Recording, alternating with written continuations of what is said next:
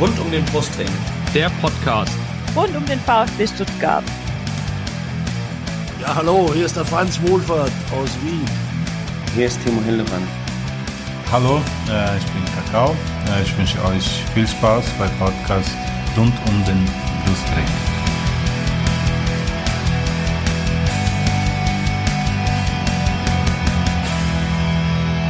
Herzlich willkommen zum Podcast rund um den Brustring. Mein Name ist Lennart und dies ist die Folge 160 unseres Podcasts und insgesamt, also das ist die 160. reguläre Folge, insgesamt ist die 200. Folge und ich freue mich, dass wir zum einen zwei weitere Mitglieder von rund um den Brustring beim, in der Leitung haben. Einmal den Yannick. Hallo Yannick. Servus, hi. Und den Steffen. Grüß dich Steffen. Halli, hallo. Und es soll heute natürlich gehen um das 2 zu 2 des VfB äh, bei Bayern München. Äh, nicht das 2 zu 2 aus der letzten Saison, äh, sondern das von vergangenen Samstag. Aber wir hatten damals schon den gleichen Gast, nämlich den Heiko, äh, bei Twitter zu finden unter Shenziro. Er ist Bayern-Fan. Schön, dass du wieder dabei bist, Heiko. Grüß dich. Hi, äh, danke für die Einladung. Und gerne. Und unser zweiter Gast ist VfB-Fan, wie wir das immer so machen. Er heißt äh, Manu, ist bei Twitter zu finden unter mxnu. 1893. Äh, hallo Manu, grüß dich. Servus. So, wer, wenn wir jetzt die Folge anfangen, sage ich gleich, wir stehen ein bisschen unter Zeitdruck, weil in 30 Minuten äh, treten die Bayern gegen den FC Barcelona an. Und weil wir nicht wollen, dass Heiko verpasst, wie Robert Lewandowski einfach in den Bayern einfach Tore einschenkt. Ein Spaß. Ähm, halten wir uns ein bisschen ran. Ähm, Heiko, dich kennen unsere Hörerinnen und Hörer schon vom der letzten, vom letzten 2 zu 2, deswegen Manu, ganz kurz, sag mal ein paar Sätze zu dir.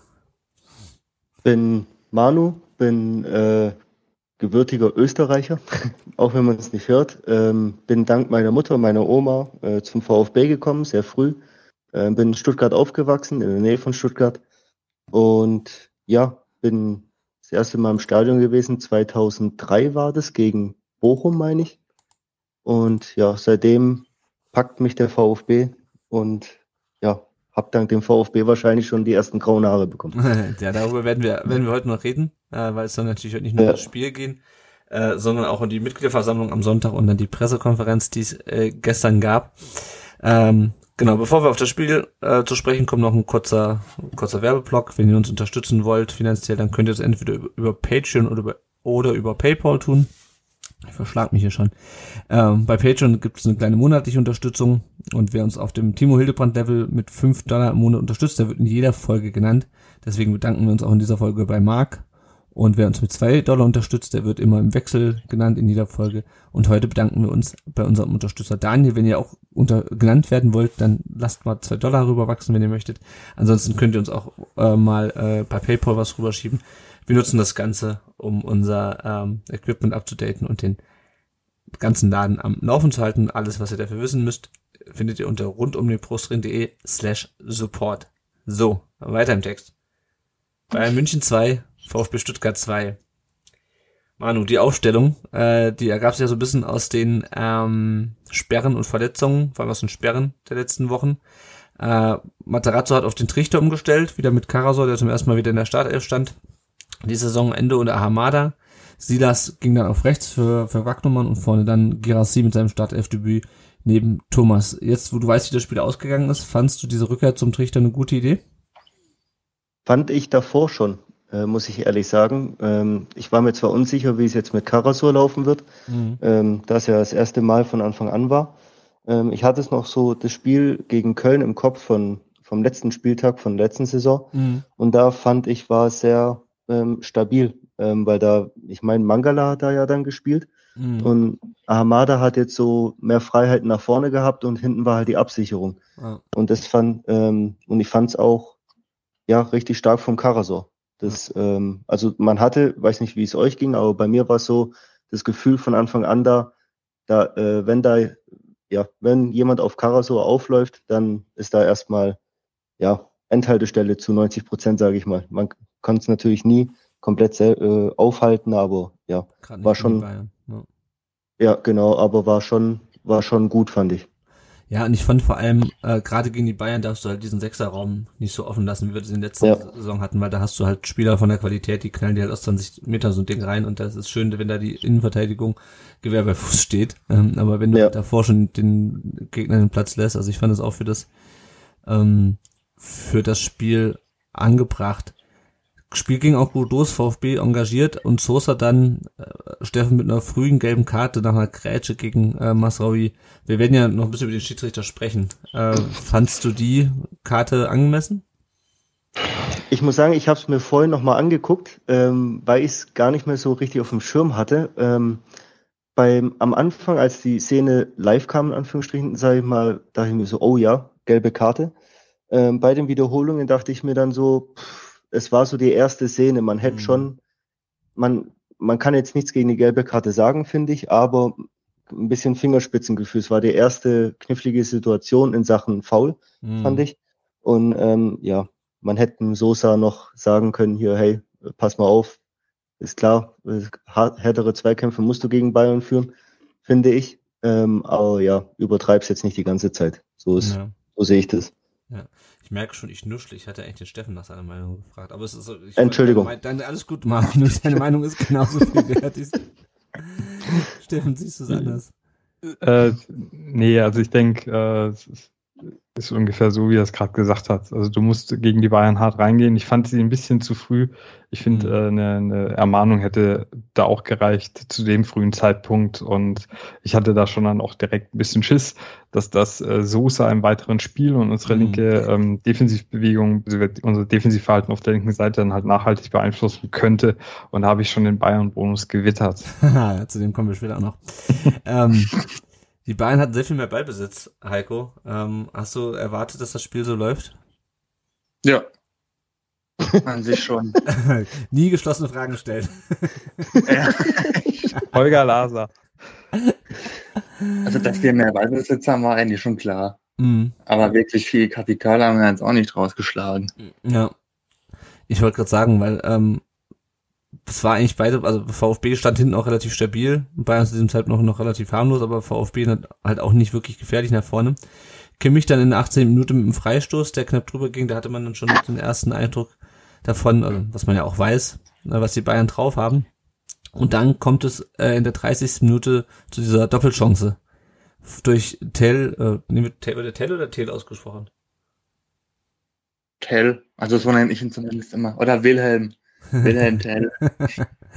also Tell und, und äh, Serge Gnabry in der 30. Äh, Müller pariert beides, Yannick. Ähm, man hat sich schon so ein bisschen dran gewöhnt, dass er so Dinge rausholt, oder? Mittlerweile ja. Also er hat da in den letzten Spielen wirklich nochmal einen Leistungsschub gehabt. Und auch seine Präsenz ist besser, wenn man das mit mhm. letzter Saison vergleicht. Man merkt, der Junge kriegt natürlich auch durch solche Spiele Selbstbewusstsein und es ist ganz, ganz wichtig. Und ja, hatte ich auch bereits schon in der letzten Folge, wo ich dabei war, erwähnt, freut mich ungemein für ihn, weil ich ihn einfach sehr, sehr schätze, weil er ein cooler Typ ist, nett und ja, das hat er sich auch einfach verdient. Und im Nachhinein muss man sagen, Sven Mislintat hatte mit seiner Aussage vor der Saison recht, dass der Junge einfach ein richtig, richtig guter Keeper ist. Man hat es aber auch schon davor gewusst, wenn man auch die Saison bei Freiburg gesehen hat, die er hatte, mhm. bevor er zu uns gewechselt ist. Also, nee, toll, wirklich. Also mit einer der Garanten für ja. den Punktgewinn in München. Ja, na ja. Dann hatten die Bayern noch ein paar Chancen. Ich springe aber direkt mal zum 1 zu 0. Ähm, das hat eben jener, nicht, heißt nicht mit von Wilhelm Tell, äh, gehe ich von aus. Ich habe den Namen gerade nicht rausgeschrieben. Ist auf jeden Fall, muss man nochmal dazu sagen, bevor wir noch gleich auf die Entstehung dieses Tor kommen, der Junge ist 17, wenn ich das richtig in Erinnerung habe, ist das jüngste ja. Torschütze der Bayern-Geschichte, ist gekommen von, ist er direkt von Startrennen gekommen, weil ich weiß, dass er vom ja. gleichen dass er direkt von Stadrennen gekommen ist. Genauso Stadrennen, ja. Äh, Serro äh, Girassi, der andere äh, Torschütze, äh, also der andere Torschütze in diesem Spiel, das finde ich, also klar, der ist natürlich in einem anderen Karriereschritt. Ähm, ja, wie ist jetzt, äh, bist du überrascht, dass der so durchstartet, Heiko, der Tell? Also ich meine, Tor immerhin und die letzten Spiele hat er, glaube ich, auch nicht schlecht gespielt, oder? Ja, also ehrlich gesagt bin ich schon etwas überrascht. Also man, er kam ja schon mit viel Lobeshymnen. Mhm. Ähm, Aber äh, ich bezweifle mal, dass jeder hier die 47 Minuten, glaube ich, die in der Liga hatte, gesehen hat. Und ich bezweifle auch, dass jeder die U17-Europameisterschaft gesehen hat. Ähm, aber ich bin wirklich positiv überrascht. Also äh, körperlich ist er ja auch gefühlt schon ein Monster. Mhm. Ähm, hat eine gute Ballbehandlung auch. Ähm, schönes Tor im Pokal gemacht.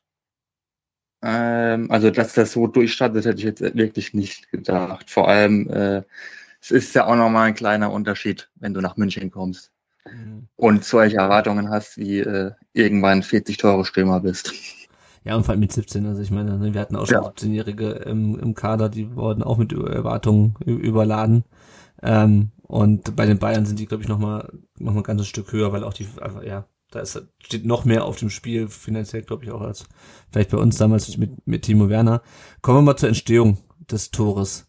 Äh, der VfB verliert den Ball an der Mittellinie und man sieht dann, wie Gerassi und, ähm, und sieht, dass sich vor allem aufregen, dass der Ball weg ist. Äh, und dann spielen sich die Bayern einmal hinten den Ball quer und dann kommt ein langer Ball auf, auf Davis, ähm, der anzieht, Mafopano. Also man merkt so richtig, fand ich, wie die ganze Mannschaft, unsere Mannschaft jetzt, so ruckartig in die Rückwärtsbewegung gegangen ist, aber halt genau den Ticken zu spät, weil Mafropanos kommt dann zu spät in den Zweikampf und in der Mitte steht dann halt Tell im, im, im Rückraum frei.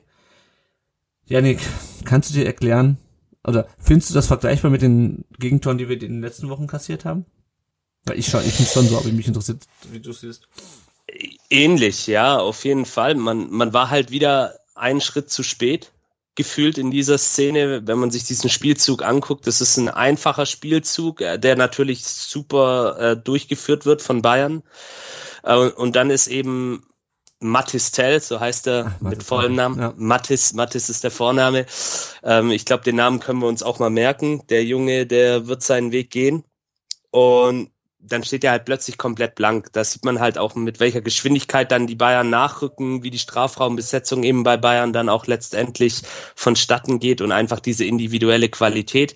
Aber eben diese Hereingabe von, ich glaube, äh, Davis war es, mhm. der den Ball dann reingespielt hat, mhm. die muss Mafropanos natürlich irgendwie verhindern. Da muss er, aber da ist da na, natürlich auch die Geschwindigkeit von Davis da war Bayern einfach einen Schritt uns immer voraus. In der ganzen Entstehung auch schon davor.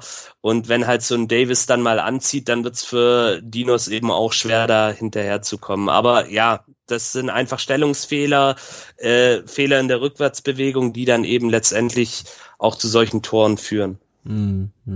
Ich meine, gegen die Bayern ist es halt, also da würde es mich nicht wundern, wenn wir eh irgendwann ein Tor kassieren. Was mich nur wieder ärgert, ist, dass es halt wieder so ein Ballverlust ist und du siehst aber, wie Silas pennt. Also der ist halt relativ einfaches halt, Tor. Ja, du hast relativ halt einfaches Tor, ja. halt nur einfach besetzt mit Mafropanos, der auch zu spät kommt, aber ja.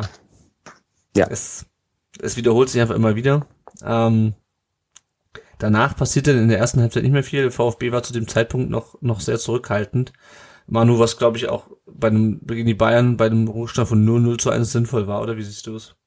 Wir sind ja später ja. Sind wir wesentlich offensiver gewesen. Ja, aber ich fand nach dem 1-0 war es erstmal wichtig, dass man sich fängt, weil ich hatte nach dem 1-0 das Gefühl, dass ähm, ja so eine, so eine Unkonzentriertheit da war oder so ein mhm. bisschen, ähm, ist übertrieben gesagt, aber so ein bisschen die Panik irgendwie, so wenn du einen Ball hast, so die, die Unruhe war einfach da, hatte ich so ja. das Gefühl. Es hat so ein bisschen einem, äh, die Spieler hat schon aus dem Konzept gebracht, hatte ich das Gefühl. Ähm, ist ja klar, dass du erstmal hinten in Anführungsstrichen sicher stehst, aber ähm, ja, ich fand, wir haben es in der ersten Hälfte, auch wenn offensiv nicht wirklich viel ging, ähm, haben wir es gut gemacht, fand ich. Und es war auch gut dann, dass dann die Halbzeit war, fand ich, um mhm. sich eben wieder komplett zu fangen. Ja. In der Pause kam dann ähm, Fürich für Thomas rein. Ähm, und Steffen, ich finde, Thomas, der ist momentan so ein bisschen in der Formkrise, beziehungsweise meine Vermutung ist, dass er auf der falschen Position spielt gerade, weil wir nicht mehr dieses äh, Außenstürmer-System haben wie letzte Saison und er da als äh, Mittelstürmer oder als zentraler Stürmer ein bisschen untergeht. Siehst du das auch so? Also was man bei ihm halt sehr merkt, ist, dass er auf der ähm, Position des zweiten Stürmers in deutlich mehr ähm, Zweikämpfe auch gegen physisch stärkere Gegner kommt. Mhm. Und damit hat er so seine Probleme. Und auch gegen die Bayern, ich fand ihn nicht schlecht. Der hat äh, ja doch ein paar Ballkontakte gehabt, aber der ist halt einfach, äh, der hat kein Land gesehen gegen die Bayern-Verteidiger. Die haben den zwei, dreimal ordentlich weggekrätscht und dann war das Spiel bei ihm rum. Und ich glaube, er ist halt auch ein Spieler, der wenn er nicht ins Spiel kommt, äh, tut er sich schwer, da sich, ja. sich wieder irgendwie rauszuarbeiten. Ähm, und das ist halt in einer zentralen Position, da musst du halt mehr wegstecken. Und ja. ich glaube auch, dass ihm die Position auf den Außen eigentlich eher liegt. Ja, also wegrennen fällt ihm leichter, als äh, sich durchzudribbeln. Definitiv. Genau, Fürich übernahm dann auf rechts außen die Position und Silas ging entsprechend nach vorne. Und dann kommen wir zur 51. Minute. Ähm, Kimmich hat, ich glaube, hat er den Ball, ich glaube schon, auf jeden Fall äh, nimmt Fürich ihm den Ball weg, zieht ihn da am Trikot, also das gezogen wird, das kann man, glaube ich, äh, so sagen, wie schwer oder nicht schwer äh, ist ähm, dann der Interpretation des Er touchiert sein Trikot. Ja. ja, also ne, es ist schon ein Zupfer, aber es ist halt ein Zupfer. Äh, mhm. Äh, Kimmich lässt sich dann auf die Knie fallen, relativ schnell, und hat Glück, dass das Tor von Gerassi hinterher ähm, aberkannt wird. Ähm, darf, dieser, hm? darf man auch, wenn Heiko da ist, sagen, gute Besserung an Kimmich? ja, ich würde zünden ja, darf man. Okay, danke. Gute Besserung. Also, ähm, ja. Genau, Comeback Stronger, Josh.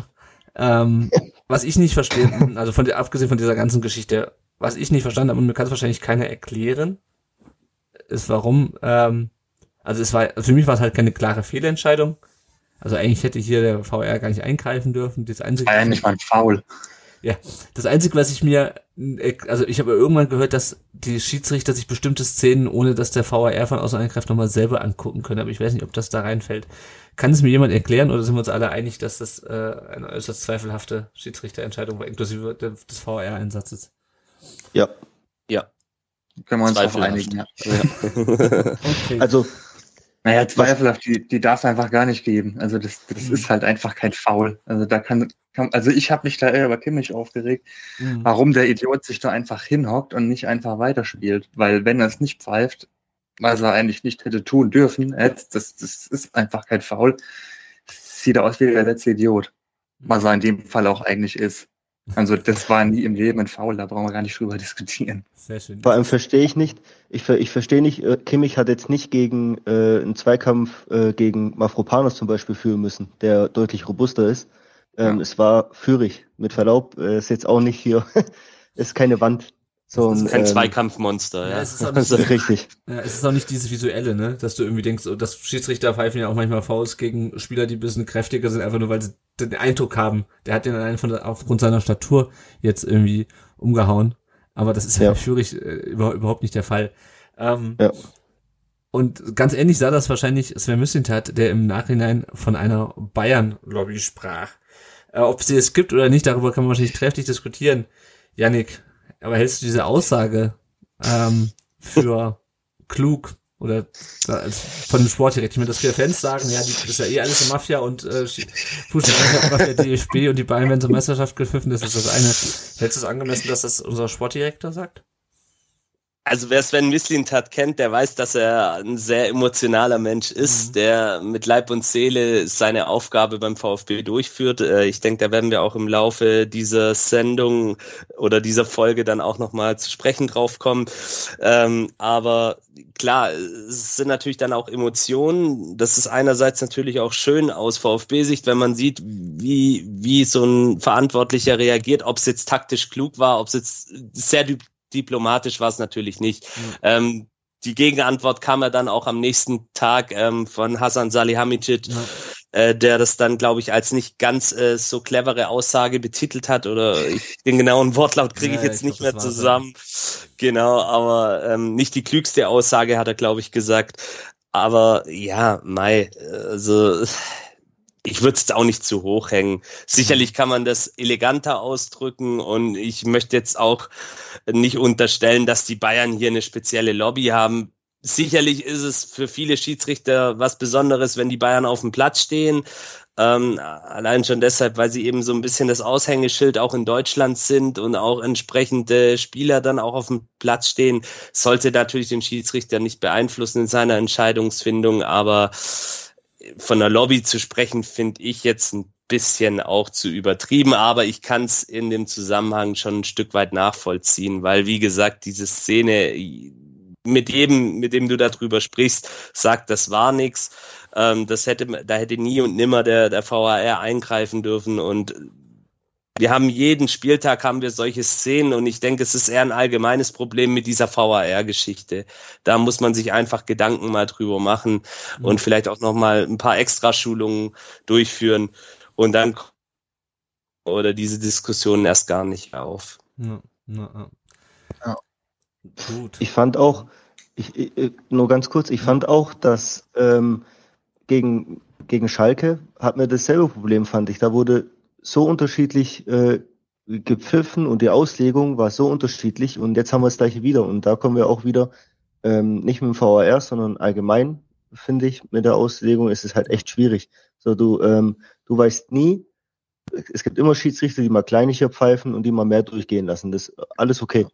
Aber ähm, du weißt von von Minute zu Minute nicht, so kannst du jetzt da härter reingehen oder ähm, musst du da mehr aufpassen. So, und das ist aber für, äh, das ist ähm, ein allgemeines Problem. Das sehe ich äh, bei anderen Spielen genauso mittlerweile. Ja. Ja, das ist ja. ein Problem, dass du keine Linie hast, einfach im, den Schiedsrichter entscheiden. Das war ja schon bei Bart Stübner gegen, äh, gegen Schalke so. Ja. Dass das einfach, ähm, ja, mal Hü und mal Hot war. Gehen wir weiter in die 55. Minute. Äh, Sosa blockt da einen Schutz von Goretzka und ähm, VfB trat jetzt ein bisschen offensiver, mutiger auf. Wir kommen, glaube ich, auch später nochmal zu Heiko. Ähm, hast du das Gefühl, die beiden hatten ein bisschen Probleme mit der Chancenverwertung in diesem Spiel? Und ist das auch... Ja, nicht nur in diesem Spiel. und ist das, Folgefrage, ist das, hat das was mit Robert Lewandowski zu tun? Meinst du, der hätte, äh, weil mit dem wäre die Torquote höher? Oder ist das eher was mannschaftstaktisches? Die, also ich sag mal so, so Dinger wie der, der Knapri da, die macht er wahrscheinlich schon. Mhm. Ähm, also wir spielen ja, also Chancen spielen wir uns ja teilweise zumindest raus. Sicherlich hätte der Lewandowski da einen von einmal verwandelt, bin ich mir schon ziemlich sicher. Äh, mannschaftstaktisch sehe ich jetzt nicht das Problem, die sollten eher mal Abschlüsse trainieren. Mhm. Also wenn ich jetzt endlich 100 Mal gegen einen Torhüter schieße, äh, sieht der Torhüter zwar geil aus, aber ja. Das sieht halt nur geil aus, aber wirklich schwer zu halten sind sie halt trotzdem nicht. Mhm. Wobei ich, ich meine, die, die Sachen, die, die äh, Müller rausgeholt hat in dem Spiel, äh, schon, also gerade diese Doppelchance. Ähm, ja, die waren stark. Ja, das, das, das stimmt schon. Nach dem, nach dem, nach dem 2-1. Aber da kommen wir gleich zuerst mal kommen wir zum 1 zu 1. Äh, durch Chris Führig und diesmal wurde nichts abgefilmt. Mafopanos holt sich den Ball von äh, Musiala. Und Führig verwertet den Pass relativ schnörkellos, Janik, fand ich. Und wir haben der Führig immer so ein bisschen kritisiert, weil er zu umständlich war. Ähm, das war ganz geil, das Tor, oder? Absolut. Also der Junge hat jetzt genau diese Abgezocktheit, die ihm vielleicht, die ihm vielleicht auch in der ersten Saison gefehlt hat. Mhm. Und äh, weil wir vorhin über Tomasch geredet haben, da ist gerade so ein bisschen ein kleiner Abwärtstrend zu sehen in der Leistung. Bei Fürich ist genau das Gegenteil der Fall, wie ich finde. Also der hat mir in den letzten Spielen richtig, richtig gut gefallen. Auch auf der Position, wo er jetzt spielt, so ein bisschen als, wie soll ich sagen, hängende Spitze, offensiver Mittelfeldspieler, das macht er richtig, richtig gut und mhm. ähm, hat mich sehr für ihn gefreut, dass er dann auch in diesem Spiel, in diesem Stadion gegen so einen ja, starken Gegner dann auch eine Kiste macht. Na, äh, ist auch schon das zweite ähm, Spiel, äh, zweite Tor im zweiten Spiel in Folge. Aber Heiko, was war denn da mit den Bayern los? Hast du erwartet, dass er dann so, also so relativ einfach mal Ballverlust im, im vom eigenen Strafraum äh, da, da noch äh, eins kassiert? Also eigentlich nicht, aber also in der ganzen zweiten Halbzeit kamen sie mir an sich sowieso ein bisschen lustlos vor, als ob sie eben mhm. schon im Kopf bei heute wären. Mhm. So ein bisschen. Also ich hoffe, es war nur so. Ja. Ansonsten wäre das ziemlich ja, erschreckend. Ja. Ähm, wenn ich da, wenn ich da kurz reingrätschen darf, aber noch mal kurz lobend erwähnen möchte, ist Dinos. Der hat schon das 1 zu 1, das abgepfiffen wurde, äh, mit einem unfassbaren Pressingverhalten auf der rechten Seite eingeleitet. Und auch jetzt ähm, bei dem endgültigen 1-1 dann ähm, hat der Musiala mit einem Hammerlauf äh, aus, aus der eigenen Hälfte den Ball dann abgejagt. Das ist quasi ähm, wie sagt man, bogenförmig im, im Rücken äh, des Gegenspielers angelaufen, so dass Musiala ihn gar nicht sieht und schnappt ihn dann einfach den Ball weg, treibt den Ball dann ja. vor in, in, der, in seiner gewohnten Manier und spielt den dann auch noch richtig cool auf Führig ab. Also muss ich sagen, da, da hast du gemerkt, der Dinos, der hat wieder richtig Bock gehabt und das hat er zweimal echt Weltklasse gemacht. Ah, ah. Ja, wenn das, wenn das funktioniert, ist das geil, ne? Mit seinen, mit seinen Büffelläufen da nach, nach vorne oder seinen. Ja, mega. Lucio 2-0. Ja, genau. so, aber die Freude währte wie immer nicht lange. Ähm, also nicht wie, immer, aber wie sehr häufig. Ähm, Musiala mit dem 2 zu 1. Äh, der nach dem Freistoß kriegt er den Ball von Masraoui zugespielt und dann wackelt er, man kann es ja noch sagen, Karaso einmal aus und schießt halt lang ins Eck. Ähm, Manu, ist das einfach die pure Qualität von Musiala ähm, oder siehst du auch ein Problem bei uns in der Verteidigung? Weil mir ist aufgefallen beispielsweise, dass äh, Caraso und ich weiß nicht, wer neben ihm stand, also der eine rückt halt raus auf, ähm, auf Masroi, kann halt den Pass nicht mhm. finden, aber Caraso rückt halt so einen Moment zu spät raus. Also ich finde, es ist die Klasse von äh, Musiala. Mhm. Also ich fand, ähm, ja, es schwierig zu verteidigen, weil es einfach ein, äh, ja, es war technisch und auch, auch vom, vom, von, der Beweg von der Beweglichkeit her. Es war, ja, einfach ein bisschen zu schnell. Mhm. ähm, ja, also ich sehe da jetzt keinen Fehler bei Caraso. Also, mhm. weiß nicht, wie ihr das seht, aber ja, ich sehe da jetzt keinen Fehler von ihm. Auch, auch da würde ich kurz gerne was zu sagen. ähm, was ich, also Caraso hat ja eigentlich ein gutes Spiel gemacht, aber das, mhm. äh, das Gegentor ist genau in eine sehr schwache Phase von ihm reingefallen, wo er einige Zweikämpfe auch verloren hat. Und was du halt normalerweise im 1 gegen 1 im Strafraum als Verteidiger nicht machst, ist, dass du die Mitte aufmachst. Und mhm. genau so hat Musiala nämlich ausgewackelt, wie Marco gerade gesagt hat. Ähm, ja, er zieht ja erst auf die eine Seite, also nach außen, dann macht Caraso einen Schritt nach außen, dann nach innen Nee, genau andersrum. Er macht ihn mhm. nach innen, nach außen und wieder nach innen. Und eigentlich machst du beim zweiten Mal definitiv nicht das Zentrum auf, weil da standen, ja. glaube ich, fünf Verteidiger von uns. Endo ist dann noch von außen angerückt, um quasi auch die Außenseite noch zuzumachen. Also der eine Schritt war einfach scheiße, den machst du eigentlich nicht. Mhm. Ja. ja. Wobei man auch sagen muss, es war trotzdem gut abgeschlossen. Also muss man ja, sagen, finde ich. Frage. Aber, super, super ja. cool. Also das, der Musiala ist ein Phänomen, äh, weil der, der macht ja auch Sachen, die sehen so einfach aus, äh, aber einfach weil er technisch so krass gut ist. Ähm, ja. Der macht ja nicht fünf Übersteiger oder so, sondern genau, der, der spielt halt total clever und das in dem Alter, das ist der Wahnsinn. Ich wollte gerade sagen, in dem Alter ist es, ähm, weil wir es vorhin hatten mit der in Sachen Druck, ähm, es scheint ihn überhaupt nicht zu jucken. So, und das ist halt, ja, die Unbefreitheit finde ich halt geil. Ja, ja.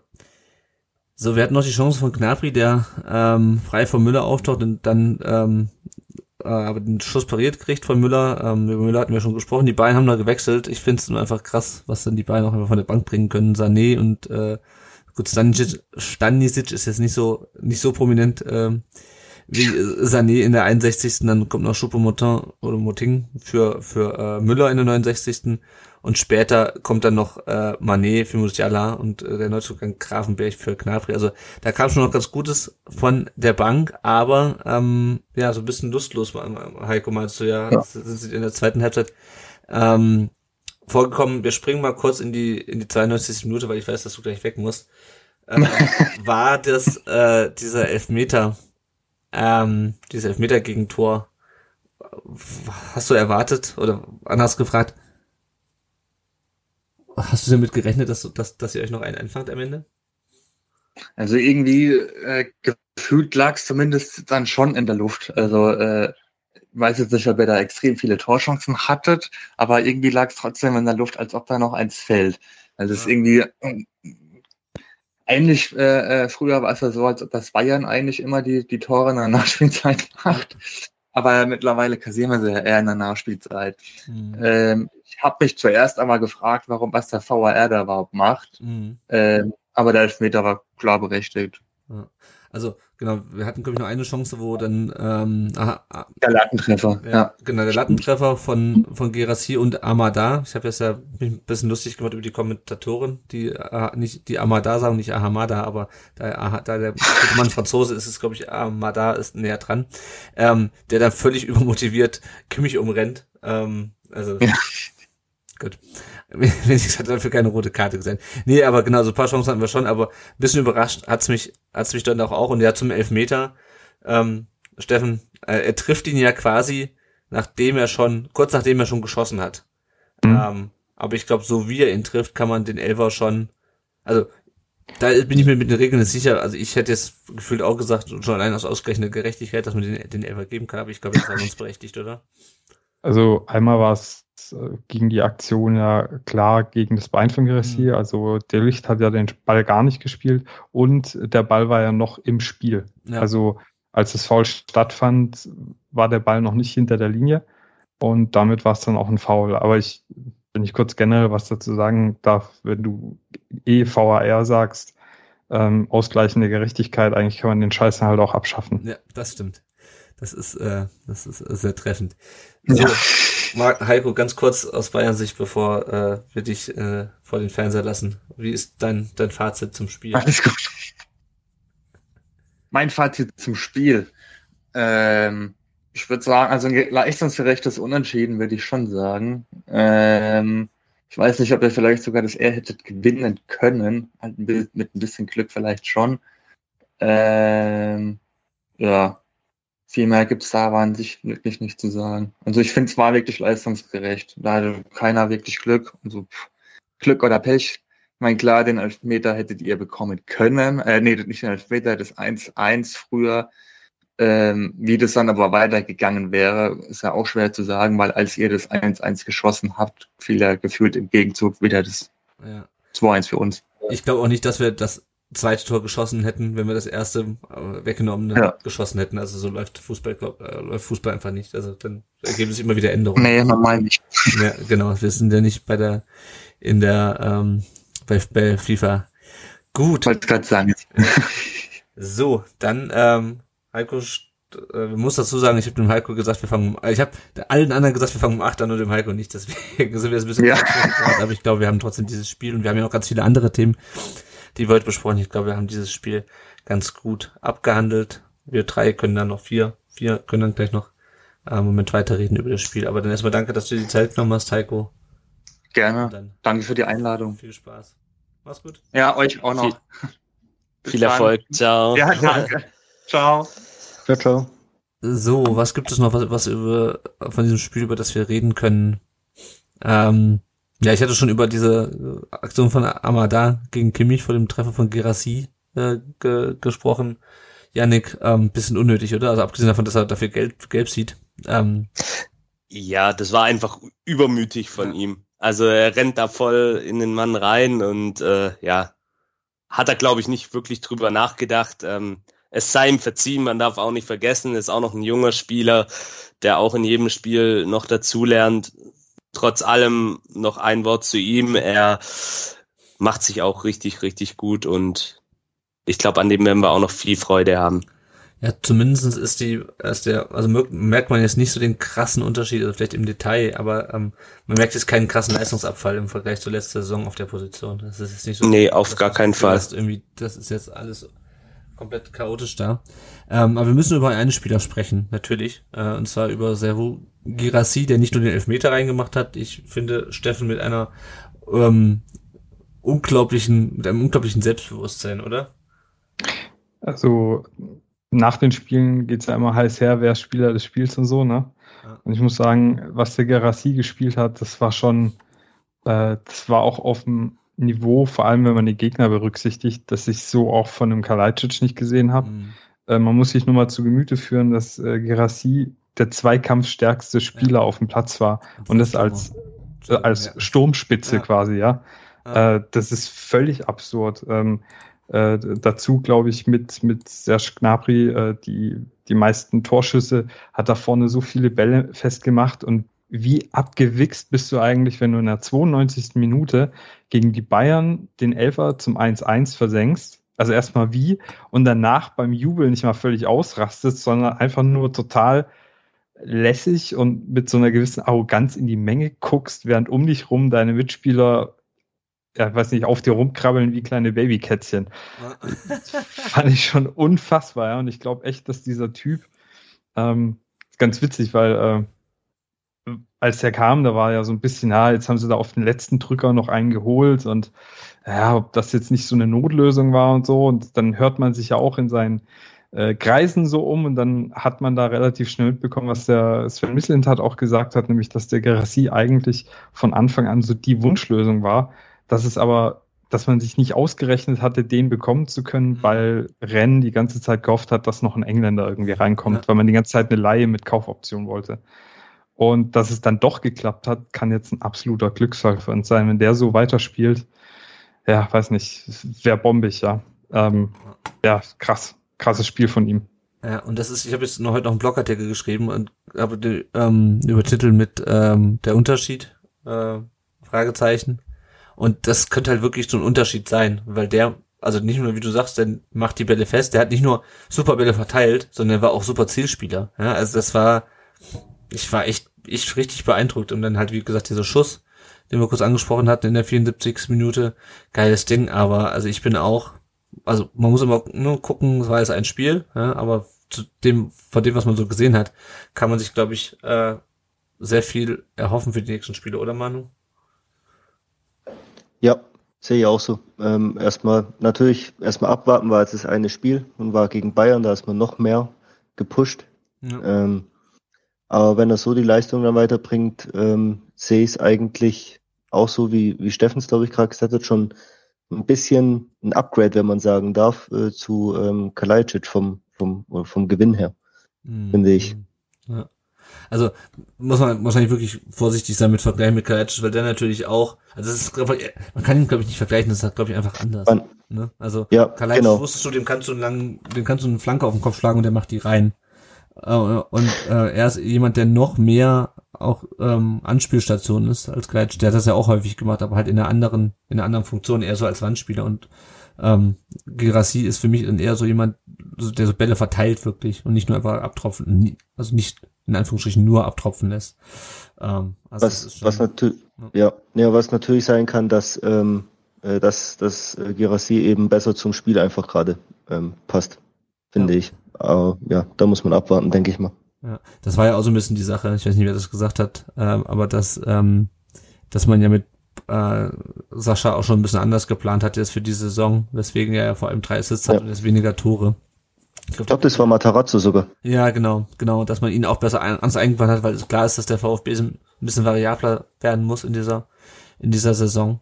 Ähm, und ja, ich hoffe mal, dass er das auch in den nächsten Spielen wird zeigen können. Ähm, damit sind wir eigentlich mit dem Spiel schon rum, es sei denn, ihr habt noch irgendwas, worauf ihr, was ihr diskutieren Ein, wollt.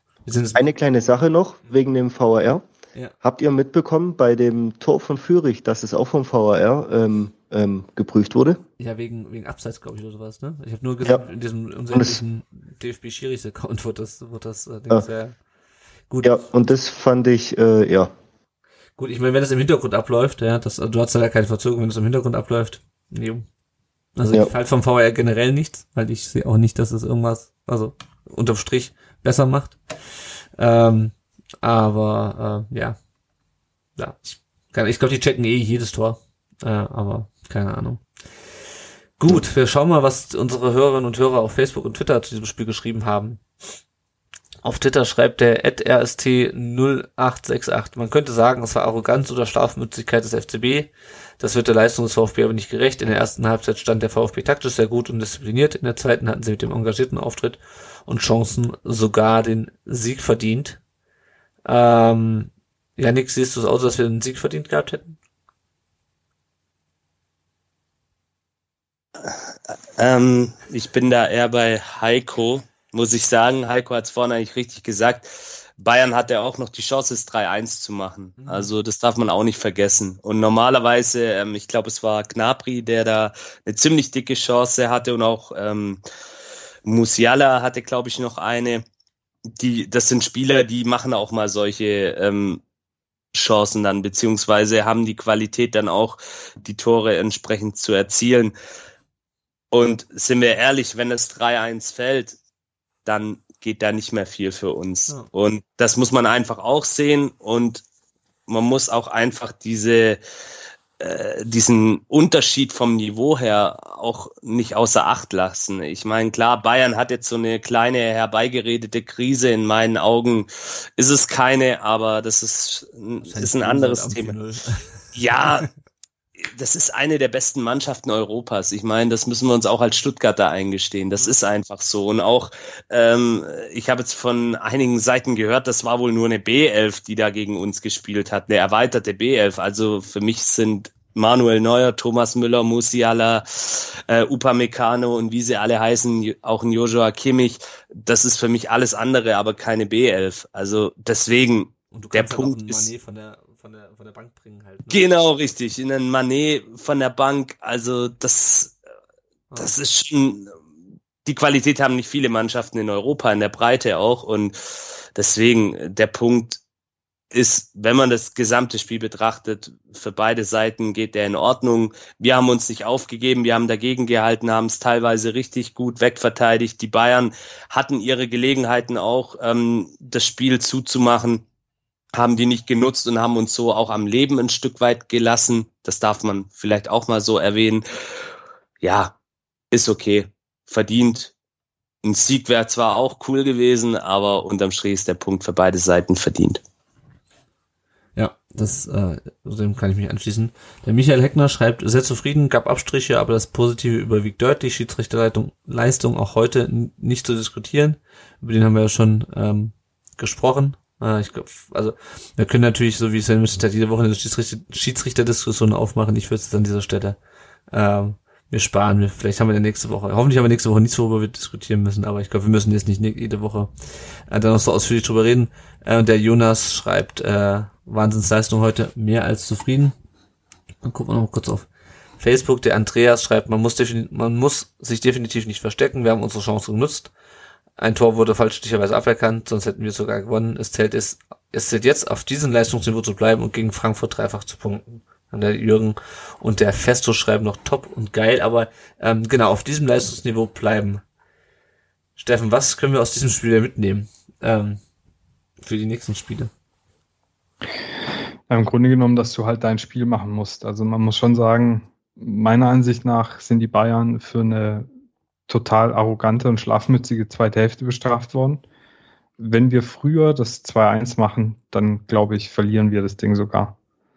Ähm, weil Bayern dann einfach nochmal, also ich, ich fand mal gesehen, Anfang der zweiten Hälfte, als Bayern dann mal so ein bisschen Tempo zugelegt hat, sind wir schon ins Schwimmen geraten. Aber was halt schön war, trotz der Rückschläge, die Jungs, die haben sich nicht aufgegeben, die haben weiter ihr Spiel gemacht, alle waren diszipliniert, bis jetzt auch mal kleine Wackler wie bei ähm, Armada oder sowas, ne? Ja. Äh, wo du sagen kannst, da muss er vielleicht noch ein bisschen clever agieren. Aber im Grunde genommen ist es ja wie in den bisherigen Spielen auch, und das ist cool zu sehen, dass es auch gegen Bayern so ist. Wir haben ja ein richtig beschissenes Spiel gemacht diese Saison und in allen anderen Spielen waren wir trotz der wenigen Punkte immer dran. Ja. Und da muss man einfach weiter dran bleiben, weil wenn jetzt, wenn wir jetzt mit Girassi auch da vorne noch einen haben, der ähm, der die Erfahrung mitbringt äh, aus, aus X-Spielen, äh, sowohl national als auch international, der, der vielleicht auch ein bisschen mehr Zug noch zum Tor direkt hat, der sich vielleicht noch ein bisschen cleverer anstellt und unsere jungen Wilden da vorne auch mal so ein bisschen noch äh, einnordet, dann kommen die Tore auch und dann kommen die Punkte auch. Und äh, ich weiß nicht, also wir haben in so vielen, also ich sehe diese Saison in so vielen Bereichen schon Fortschritte dass ich denke, dass das das ist, was man mitnehmen kann, dass einfach der Plan funktioniert und dass man das gegen Frankfurt auch wieder so machen muss.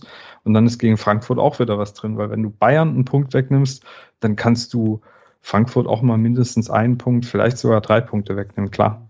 Wobei wir das ja schon häufig gesagt haben, aber ich stimme dir zu, weil ich fand jetzt eigentlich die, die Leistung gar nicht so außergewöhnlich in dem Sinne, dass wir eigentlich auch schon in den Spielen vorher mit der einen Ausnahme, die du eben erwähnt hast, nämlich Schalke, letzte Woche, dass wir haben schon, wir haben so gut gespielt, wie wir eigentlich schon die ganze Saison spielen. Der Unterschied ist halt nur, dass wir jetzt einen Gerassi auf dem Platz hatten, der dafür gesorgt hat, dass wir uns dafür die gute Leistung auch belohnt haben, weil eigentlich von der Leistung her musst du gegen Bremen, also sind drei Punkte gegen Bremen, selbstverständlich von der Leistung her, kannst du auch gegen Köln gewinnen, die müde sind vom Europapokal, aber du belohnst dich halt nicht für die Leistung, die du eigentlich bringst und den guten Fußball, den du eigentlich spielst und das ist halt, ja, deswegen hatte ich das auch in meinem Blogartikel geschrieben mit dem Unterschied, das kann halt wirklich jetzt den Unterschied machen, dass wir uns unsere guten Leistungen dann auch mal endlich in Punkte, also auch mal in drei Punkte äh, ummünzen.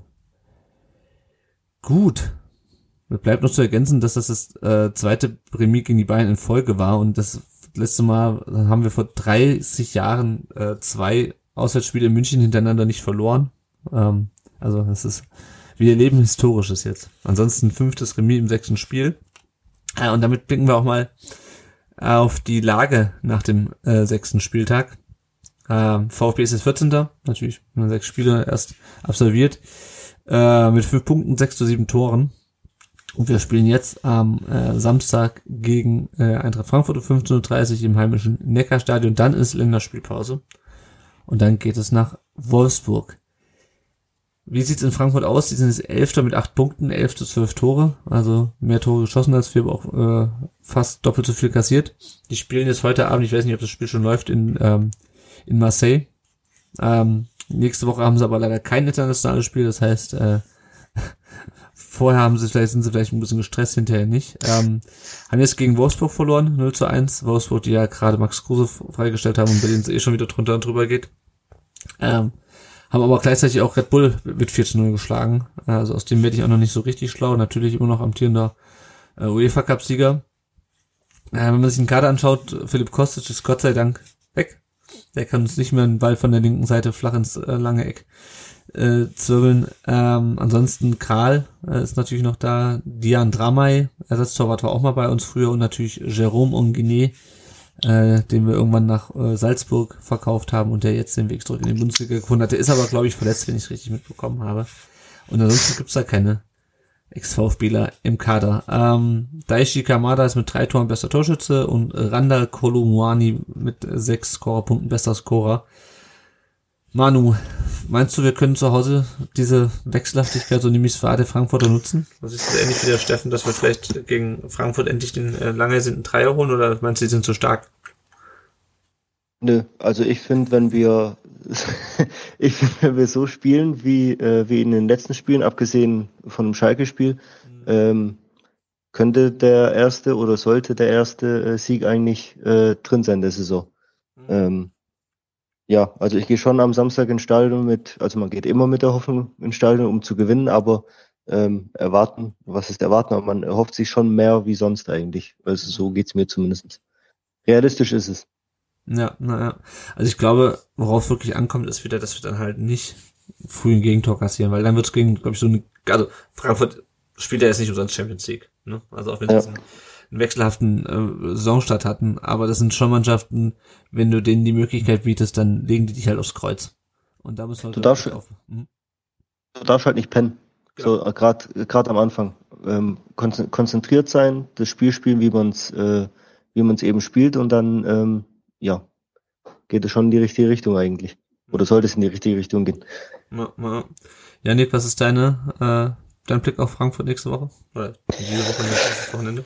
Äh, ja, sie werden ja gerade so ein bisschen ihrem Spitznamen gerecht, die Diva vom Main, werden sie ja gerne genannt. Ähm, ja, ich kann sie sehr schlecht einschätzen, aber ich bin da bei Manu. Ich gehe da auch mit der Erwartungshaltung am Samstag ins Stadion, dass wir die drei Punkte holen. Ähm, es ist machbar, also machbarer, realistischer wie gegen Bayern München beispielsweise. Und es wäre halt auch psychologisch gesehen ein sehr wichtiger Zeitpunkt vor der Länderspielpause, drei Punkte, die ersten drei Punkte einzufahren, sich so ein bisschen auch Ruhe zu verschaffen in der Tabelle, ein bisschen auch den Abstand auf die hinteren Plätze zu wahren und dann eben mit neuem Elan nach der Länderspielpause wieder voll durchzustarten. Ähm, deswegen wäre es meiner Meinung nach schon wichtig und wenn sie, ja, Manu hat es eigentlich schon richtig gesagt, wenn sie es schaffen, ihr Spiel zu spielen, wenn sie genau so eine couragierte, engagierte Leistung bringen wie gegen die Bayern, dann ist es auch durchaus realistisch. Ja, schauen wir mal. Also ich kann es mir auch gut vorstellen. Äh, es muss halt, ja, engagierte Leistung, du sagst, das muss halt, muss halt alles passen. Aber vielleicht ist es ja nicht mehr so weit, dass mal alles passt äh, in dieser Saison. Schauen wir noch mal kurz auf unsere Ausfälle. Die sind diese Saison erfreulich äh, wenige. Tangi Kulibali ist seit heute wieder im Teamtraining, wenn ich das richtig mitbekommen habe. Äh, oder nicht seit heute. Ähm, nee, Niklas Nata ist wieder im, im, im ähm, Teamtraining. Tangi Kulibali trainiert, glaube ich, noch individuell. Genauso wie Laurin Ulrich, der Hüftbeuger-Probleme hat, aber wir haben auf jeden Fall alle schon wieder im Training und äh, Luca Pfeiffer fehlt es noch nächste Woche gegen Frankfurt und darf dann nach der Länderspielpause wieder mitmischen und dann werfen wir noch kurz einen Blick auf unser Tippspiel rund um den Brustring. Da liegt vorne Kamina 1987 mit 76 Punkten, gefolgt von Prinz Poldi äh, auf ähm, 74 mit 74 Punkten auf Platz 2 und Mats Weil auf äh, Platz 3 mit 70 Punkten und ich muss das, ich muss das mal wieder hervorheben, weil ich immer unglaublich schlecht bin, vor allem weil ich meistens für den VfB tippe. Ich bin auf Platz 6 und der Erik, unser Erik hier vom äh, Rund um den Brustring at Kinocast, der ist auf Platz 5, beide mit 67 Punkten und Erik ist sogar Spieltagssieger. Also, äh, ja, sehr beeindruckend. Liegt natürlich auch daran, dass ich ihn unentschieden für den VfB getippt habe. Wenn der Erik ein 5 zu 1 für die Bayern getippt hat. Shame on you, Erik. Gut, äh, aber genau, das ist auf jeden Fall der aktuelle Stand beim Tippspiel. Und bevor wir gleich noch auf die anderen Mannschaften gucken, dann natürlich, ihr merkt es, wir haben heute die Reihenfolge ein bisschen geändert, auf das andere große Thema des Wochenendes. Äh, Nochmal kurzer Werbeblock. Wenn ihr uns nicht finanziell unterstützen könnt oder wollt, dann könnt ihr uns auch gerne eine Rezension da lassen auf Apple Podcast oder auf Spotify. Äh, auf Spotify könnt ihr uns, glaube ich, nur bewerten, nicht rezensieren. Aber wenn ihr uns rezensiert auf Apple Podcast, dann lesen wir das natürlich vor. Das hilft uns, dass andere VfB-Fans uns leichter finden. Und wenn ihr ganz analog unterwegs seid, dann geht doch jetzt gegen äh, die Eintracht ins Stadion. Erzählt eurem Nebenmann, eurer Nebenfrau, eurem Nebenkind, dass es uns gibt. Äh, wo man uns findet, wie man einen Podcast hört und runterlädt. Genau, das würde uns sehr freuen, damit uns noch mehr Leute zuhören hier. So, wir blicken auf die anderen Mannschaften des VfB. Entschuldigung, mein Schniefen. Äh, die Frauen haben am zweiten Spieltag der Oberliga Baden-Württemberg erneut gewonnen, diesmal mit 2 zu 0 gegen den SC Sand 2. Die Tore haben Anja Zelensky und äh, Anna Fliege geschossen, auch beides mal für beide das erste Saisontor. Und äh, der VfB ist es Zweiter äh, in der Liga mit 14, äh, von 14 Mannschaften mit 6 Punkten. Das ist natürlich nach zwei Spieltagen noch nicht so wahnsinnig aussagekräftig, die Tabelle, aber das lässt sich auf jeden Fall schon mal gut an, die Saison. Sie spielen am kommenden Sonntag um 14.30 Uhr gegen den Hegauer FV. Wir kommen zu den Nachwuchsmannschaften. Die, der VfB 2 hat am sechsten Spieltag in der Regionalliga Südwest 1 gegen den FSV Frankfurt gewonnen. Babis Trakas mit seinem ersten Saisontor. VfB ist jetzt Tabellenvierter in der Regionalliga Südwest. Ja, Nick, das äh, sieht ganz cool aus, ne? Dieses Jahr in der Regionalliga. Ich meine, klar, sechster Spieltag, aber vierter Platz, äh, das sieht schon anders aus als, viel besser aus als letzte Saison. Ja, absolut. Also da muss man auch sagen, die Mannschaft wurde ja zu Saisonbeginn nochmal komplett neu aufgestellt, kamen viele Neuzugänge dazu und Frank Fahrenhaus, der ja auch dann gegen Ende der Saison letztes Jahr so ein bisschen in der Kritik stand, hat da wirklich geschafft, die Neuen gut zu integrieren und ja, sind wir mal gespannt. Ich sag ja immer, ähm, kann ich an der Stelle vielleicht auch nochmal tun, geht hin, unterstützt die Mannschaft, natürlich auch die Frauen jetzt. Ähm, das ist immer ganz cool und die freuen sich und jetzt sind sie auch sportlich auf einem richtig guten Weg. Mal schauen, wohin es führen kann. Ja, genau, also Frauen ne, spielen nächsten Sonntag um 14.30 Uhr äh, in Obertürkheim spielen die, glaube ich, noch, wenn ich es richtig in Erinnerung habe. Ja, äh, genau. Ihre, ihre Heimspiele, genau. Der VfB 2 spielt jetzt am, am Mittwoch, also morgen, wenn ihr das hört, wahrscheinlich heute, um 17 Uhr beim SGV Freiberg, dem Tabellen 15. Und am Sonntag geht's um 10 Uhr gegen äh, den VfA Aalen. Äh, die sind aktuell hinter, 14 Uhr dann äh, wahrscheinlich auch auf dem Platz 1, wenn ich es richtig in Erinnerung habe. Oder spielen die, die spielen nicht im Stehens aktuell? Ähm, also, also es kommt immer drauf an. Ich, ich glaube, das Spiel gegen VfR Aalen findet ähm, auf Platz eins statt. Okay. In der Regel findet es auf Platz eins ja. statt. Wenn eine Mannschaft kommt mit entsprechendem Gästeanhang, dann wird es immer äh, auf die Waldau verlegt. Ja. Alles klar. Gut. Ähm, blicken wir auf die U19. Die ist im ersten, der ersten Runde des DFB Juniorenpokals eine Runde weitergekommen. 3 zu 1 gewannen sie bei 68 München. Das hätten ganz viele VfB-Fans sehen können. Oh, eigentlich, wenn das Spiel so wie ursprünglich geplant um 11 Uhr angepfiffen worden wäre. Aber der DFB hat das äh, auf Hinweise der zentralen Informationsstelle für Sporteinsätze und der örtlichen Behörden lieber so geschoben, dass die Leute nicht gleich nicht beide Spiele gleichzeitig, also nicht das Auswärtsspiel der ersten Mannschaft im äh, äh, Olympiastadion, hätte ich beinahe gesagt, genau. In Fortmanning und vorher im ähm, in Giesing das äh, Pokalspiel der U19 sehen konnten. Es ist sehr ärgerlich. Ich äh, verstehe das auch ehrlich gesagt nicht. Ich weiß nicht, ob einer von euch Janik, du warst in München, ne? Manu, du auch? Ja. Ja, Ja. Wärt ihr zu dem U19-Spiel gegangen vorher? es war geplant. Ja. Also Ja. bei mir. Bei mir war es auch angedacht, aber wurde dann eben aufgrund der Entscheidung auch verworfen. Halt Man muss dazu sagen, ein paar haben sich tatsächlich dann doch entschieden, dorthin zu fahren und dem Spiel beizuwohnen. Ja, ja. ja das habe ich auch mitbekommen. Ich weiß zum Beispiel, dass der Frankie gesagt hat, scheiß auf Der Frankie Ja, und der. Rocky auch zum Beispiel. Also die sind da sehr treu. Ja, also ich, ich, finde es halt lächerlich. Also hat ja irgendjemand erwartet, dass der jetzt die gesamte Szene aufschlägt und dann und dann von dem Spiel, also die nie zu der Jugend gehen und dann aber nach dem Spiel irgendwie mit der S-Bahn raus nach Fortberlin fahren oder was? Das glaubt doch kein Mensch. Also so viele Massen wäre da jetzt auch gut klar, du hast 6000 Leute im, im beim Bundesligaspiel im Gästeblock, aber liebe Leute, ey, also das war so lange absehbar, dann tragt es halt im Grünwalder aus, oder was weiß ich, wenn ihr Angst vor Ja. zu vielen Fans habt. Also, also vor allem das am Donnerstag vorher zu kommunizieren, ja, weil, naja, also ich find's unmöglich, aus Fansicht ist es unmöglich und man merkt so ein bisschen, dass das nach Corona, wo wieder Fans, ist nicht nach Corona, aber jetzt, wo wieder Fans ins Stadion können, das quasi genauso weitergeht, ähm, was den Umgang mit Fans angeht. Wir haben das ja schon bek- mitbekommen bei der Terminierung unseres Pokalspiels in Dresden. Es ist ja quasi die gleiche Scheiße. Also ein Spiel von, also mit der Anreise auf den Freitagabend zu legen, da fällt, nichts, fällt einem nichts zu ein. Gut, aber der VfB ist eine Runde weiter. Äh, Luca Raimund, Samuele Di Benedetto äh, schossen die Tore für den VfB, dann kam noch ein Eigentor der 60er hinzu. Äh, Im Achtelfinale geht's jetzt, wie schon letzte Saison, gegen Leverkusen am 15. Oktober, 11 Uhr, auswärts in Leverkusen. Und das nächste Ligaspiel, der 19. ist erst äh, am 1. Oktober, also erst in äh, zwei Wochen, äh, in Augsburg, dem Tabellenzweiten. Noch kurz die U17, die hat 4-0 gegen Fürth gewonnen, den Tabellen 17. Tore Mike Kuras mit seinem vierten und fünften Saisontreffer im fünften Spiel, Saisonspiel wohlgemerkt. Nuridin Rescepi wird's glaube ich ausgesprochen mit seinem ersten und Dorian Migalit ebenfalls mit seinem ersten Tor. Und der VfB ist jetzt äh, Vierter von 17 in der U17 Bundesliga mit 12 Punkten. Und nächsten Samstag geht es gegen Darmstadt in Darmstadt. Äh, muss mal gucken, ob ich mir das anschaue und äh, vielleicht mir das Spiel gegen die Eintracht im Real Life angucke. Mal, mal schauen. ja, wenn ich schon mal die Gelegenheit habe, die U17 hier bei mir. Ja, ja, Heimspiel für dich. Ja, also genau. das, Haben wir auch schon mal nur 19 Spiel hier gesehen. Das ist äh, am Ende, also ist schon cool, aber halt, ja. Ist ein bisschen nerdig. Ist ein bisschen nerdig. die freuen sich bestimmt. Ja, den einzigen VfB-Fan vor Ort. Ja, genau richtig.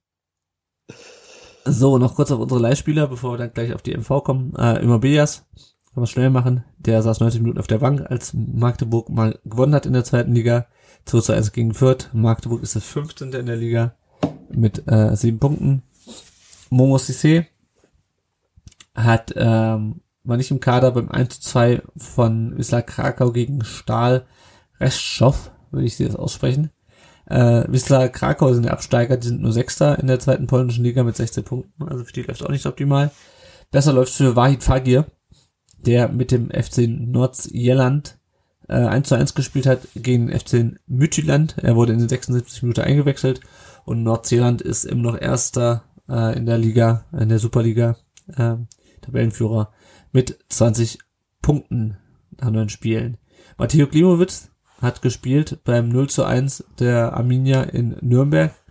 Äh, wurde nach 58 Minuten ausgewechselt, stand in der Startelf. Für Bielefeld sieht's nicht so gut aus. Die sind jetzt 16 in der zweiten Bundesliga mit 5 Punkten. Das ist ein ziemlich krasser Absturz. Ähnlich wie bei Roberto Massimo, der anstatt sich irgendwie bei uns durchzusetzen, jetzt mit Academico Vicheo äh, in der zweiten portugiesischen Liga rumkickt. Äh, 1 zu 2 bei Estrella Amadora verloren. Er war nicht im Kader und sein Verein ist Tabellenletzter der zweiten Liga. Hat jetzt schon keinen Bock mehr. Bitte? Der hat jetzt schon keinen Bock mehr. Das glaube ich auch, aber gut. Äh, Augen auf bei der Beraterwahl. So, Ja. Mola hätte eigentlich äh, gegen, ich weiß gar nicht wen gespielt, äh, aber es wurde abgesagt. Aus den bekannten Gründen, dass am Wochenende in England und in Großbritannien generell keine Spiele stattfinden wegen des Todes der Queen, aber sie, er spielt, also sein Verein spielt heute Abend gegen den FC Watford. Ich kann mal hier kurz in meinen, meine Kicker-App gucken, ob er auf dem Platz steht, solange ähm, nicht weiter vor. Leonhard Münz stand nicht im Kader, als äh, St. Gallen gegen äh, den FC Sion, Sion mit Anto Krigic 1 zu 2 verloren hat. St. Gallen ist das Dritter in der Liga, die waren vor Tabellenführer. Äh, Mosanko äh, hat mit äh, Vitesse Arnheim 0 zu 1 gegen Utrecht verloren. Er wurde in den 56 Minuten eingewechselt. und Vitesse ist jetzt 14. und Alexis TBD hat 0 zu 0 gegen die WSG Tirol gespielt mit dem SC Alltag. Nach 84 Minuten wurde er ausgewechselt und auch Alltag, Alltag steht ganz tief drin äh, unten in der Tabelle. Die sind nämlich Tabellenletzter der österreichischen Bundesliga. So, und jetzt schaue ich noch kurz, wie es bei Blackburn steht. Blackburn führt 1-0 und steht da auf dem Platz. Mola, äh, nein, Mola steht nicht auf dem Platz, aber er sitzt noch auf der Bank. Gut. Eine Aktualität, die es morgen nicht mehr hat, wenn ihr das hört. So, jetzt kommen wir aber zu den aktuellen Themen, bevor wir natürlich zu der Mitgliederversammlung kommen. Ähm, das macht so ein bisschen wie die, wie die, äh, wie die Sportschau früher, ne? Die Bayern. Das Wichtigste, das Interessanteste ganz zum Schluss, damit die Leute dranbleiben. Ähm, es gibt wieder neue Termine für Bundesligaspiele des VfB. Äh, wir spielen meistens 15.30 gegen Bochum, gegen äh, Augsburg. Dann gibt's und dann gibt's noch eine englische Woche äh, Anfang November gegen die Hertha 2030 und dann äh, wieder samstags 15.30 dann im neuen Jahr gegen äh, Mainz. Und auswärts spielen wir außer in Gladbach auch immer samstags 15.30 Das ist doch nett gegen Union, äh, warum man da äh, sonntags 19.30 spielen muss und wie Union-Fans da wieder nach Hause kommen sollen äh, oder vernünftig nach Hause kommen sollen aus Stuttgart, das erschließt sich mir auch nicht, aber die DFL wird sich schon was dabei gedacht haben oder auch nicht. Ähm, das Pokalspiel gegen Bielefeld wurde auch ähm, terminiert auf den 19. Oktober 2045. Damit kann ich gut leben. Geht von euch, weißt du, einer von euch, ob hingeht zum Pokalspiel? Ich werde dort sein. Ich werde es versuchen. Sehr gut, sehr gut. Also ich hatte es ja schon mal damals getwittert. Ich erinnere mich an mein letztes Pokalspiel gegen Bielefeld. 8000 Zuschauer äh, im äh, ja, kalten, leeren Neckarstadion. Ich hoffe, das sind diesmal mehr. Pellegrino Matarazzo hat am Montag, glaube ich, eine historische Marke erreicht, nämlich da hat er äh, Bruno Labbadia äh, in der Amtszeit eingeholt. Ich glaube, als nächstes ist jetzt Ari Hahn dran. Und dann in nicht allzu ferner Zukunft auch äh, Armin Fee zumindest in seiner ersten Amtszeit beim VfB. So, wir kommen zur Mitgliederversammlung zunächst und dann noch zu der Pressekonferenz. Ich würde sagen, das Thema Sami Khedira, Philipp Lahm und ähm, äh, Christian Gentner, was hätte ich den Namen vergessen? Das besprechen wir nochmal separat. Äh, gleich. Wir reden erstmal nur über die Mitgliederversammlung. Steffen, du warst da. Du hast live getickert. Ich, äh, mehrere Leute, die live berichtet haben, deinen Ticker fand ich am besten, kann ich sehr empfehlen. Wer dann nochmal kann, reinlesen. Kannst du jetzt auch nichts anderes sagen. Natürlich nicht, natürlich nicht, natürlich nicht. Ähm, ja, du warst vor Ort. Wie war's denn? Waren 500 Mitglieder da, habe ich gelesen. Ja, 500. Also zuerst dieses 430, nachher dieses 513 oder 31 oder so. Die Zahlen haben da irgendwie variiert zwischen dem, was gesagt und zwischen dem, was dann äh, berichtet wurde. Also luftig war's. Ähm, also es gab noch jede Menge Plätze in der Porsche Arena. Es war insgesamt relativ ruhig. Es gab nur fünf Wortbeiträge. Einen, der sehr kurios war, äh, von einer Dame, die äh, irgendwie nicht so richtig wusste, was sie sagen will oder wie sie was sagen will. Also mir ist am meisten im Gedächtnis geblieben, äh, dass sie findet, dass im gesamten Essen im Neckarstadion äh, zu viel Knoblauch und Salz verwendet wird. Äh, und dass sie das als Mensch ruhig so sagen darf. Es war aber nicht Friedi, oder? Nee, nee. nee, aber es hatte, also es war schon, es war echt, ich meine, das ist bestimmt super aufregend, wenn du nicht gewohnt bist, vor Menschen zu reden und dann da auf so ein Podium gehst und so, aber die Punkte, die sie hatte, waren, äh, also ich habe mich gefragt, warum man da hochgeht, wenn man offensichtlich nichts zu sagen hat oder wenn man die Punkte, die man anzubringen hat, mit fünf Minuten Recherche oder kurz gesunden Menschenverstand eigentlich selbst widerlegen könnte. Also ihr Hauptpunkt war eigentlich am Anfang, dass, ähm, dass sie schlecht fand, dass der VfB den, also in der Frauenabteilung den VfB Obertürkheim quasi übernommen hat, weil sie sich gewünscht hätte, dass man das komplett neu aufbaut, damit die Frauen und Mädchen aus der Region die Chance haben, beim VfB Stuttgart zu kicken. Aber Obertürkheim ist halt auf der anderen Seite vom Neckar. Also es ist halt, ich weiß nicht, war, war Quatsch und konfus. Also es war der eine witzige Beitrag. Ähm, dann gab es noch äh, äh der Benno vom CT hat gesprochen, ähm, hat da wieder mahnend den Finger gehoben, was ja echt immer gut ist, aber hat auch gesagt, dass die Ultras eigentlich gerade sehr zufrieden sind, äh, wie der Verein geführt wird, ähm, dass man auch merkt, dass wir da mehr ein höheres Augenmerk auf, äh, darauf gerichtet wird, dass der VfB auch eine soziale Verantwortung hat. Ähm, ja, und dann gab es noch, äh, wie gesagt, ich glaube, äh, drei andere Wortbeiträge, die auch, eine war vom, oh, jetzt habe ich den Namen schon wieder vergessen, Sebastian, ähm, der hat, äh, äh, das ist der, der junge Herr mit, mit Down-Syndrom, der ähm, äh, letztes Jahr schon über sein Praktikum beim VfB berichtet hat und mhm. da hat er jetzt noch so einen Praktikumsabschlussbericht äh, gegeben. Das war auch schön äh, zu hören, wie er da, was er da machen durfte und wie er da aufgenommen worden ist. Ähm, ja, und insgesamt, aber um jetzt mal den Bogen zu schlagen, ich rede schon wieder viel zu viel, äh, war die Stimmung halt sehr, also ich würde es nicht harmonisch nennen, es war sehr ruhig. Mhm. Ja, ja. Genau, ich könnte noch kurz andere Themen ähm, noch zusammenfassen, die doch angesprochen wurde. Ihr könnt es auch alles nachlesen. Also der VfB möchte ähm, eine Stiftung gründen im Dezember, um diese ganzen Corporate Social Responsibility, also soziale Verantwortung, das was der Steffen auch gerade ähm, angesprochen hat, um das zu bündeln. Ähm, ist in England, glaube ich, gang und gäbe. Da hat, glaube ich, jeder Verein seine Foundation. Ähm, ich weiß jetzt nicht genau, was das organisatorische Vorteile bringt, aber also ich finde das ist auch nicht schlimm, um ehrlich zu sein. Ähm, vielleicht, vielleicht kannst du da mehr zu sagen, Steffen, ich weiß es nicht. Ja, genau, das, das hat wohl auch den Grund, weil es ja diesen Passus gibt, dass, äh, äh, also seit der letzten MV, dass EV-Mitglieder nicht in der AG tätig sein dürfen. Mhm. Ähm, und damit man aber gewisse Themen einfach, damit man da die Expertise aus beiden Pools abschöpfen kann, ist jetzt auch die Stiftung da, damit die Leute halt dann sich da wenigstens zusammentun können und gewisse Themen bereden können, ohne dass das gleichsatzungswidrig ist. Ah, okay. Ja. Also ich bin auf jeden Fall mal gespannt. Dann gibt es eine neue Mitgliederkampagne VfB sein, Hashtag VfB sein natürlich, ähm, auf 85.000 äh, Mitglieder zu kommen. Schalke packen wir, glaube ich, damit immer noch nicht. Aber ähm, ja, also ich mir ist das mittlerweile ehrlich gesagt wurscht. Also freue mich, wenn der VfB mehr Mitglieder hat, aber bringt auch dem EV wahrscheinlich mehr Geld. Aber ich bin diesen Mitgliederkampagne mittlerweile relativ ähm, ja, emotionslos stehe ich denen gegenüber. Ähm, vor allem, weil wenn man dann halt sieht, und wir kommen halt gleich noch mal zu diesem Satzungsänderungsantrag, wenn halt 500 Leute nur bei der Mitgliederversammlung sind, ich, mit, ich war selber auch nicht da, hat natürlich bei mir auch was mit Distanz und in dem Fall auch mit damit zu tun, dass man, man hört so ein bisschen, ich ein bisschen gesundheitlich angeschlagen war. Ähm, aber ja, keine Ahnung. Weiß nicht, ob da jemand noch was zu sagen wollte. Ich habe einen Luftholen gehört.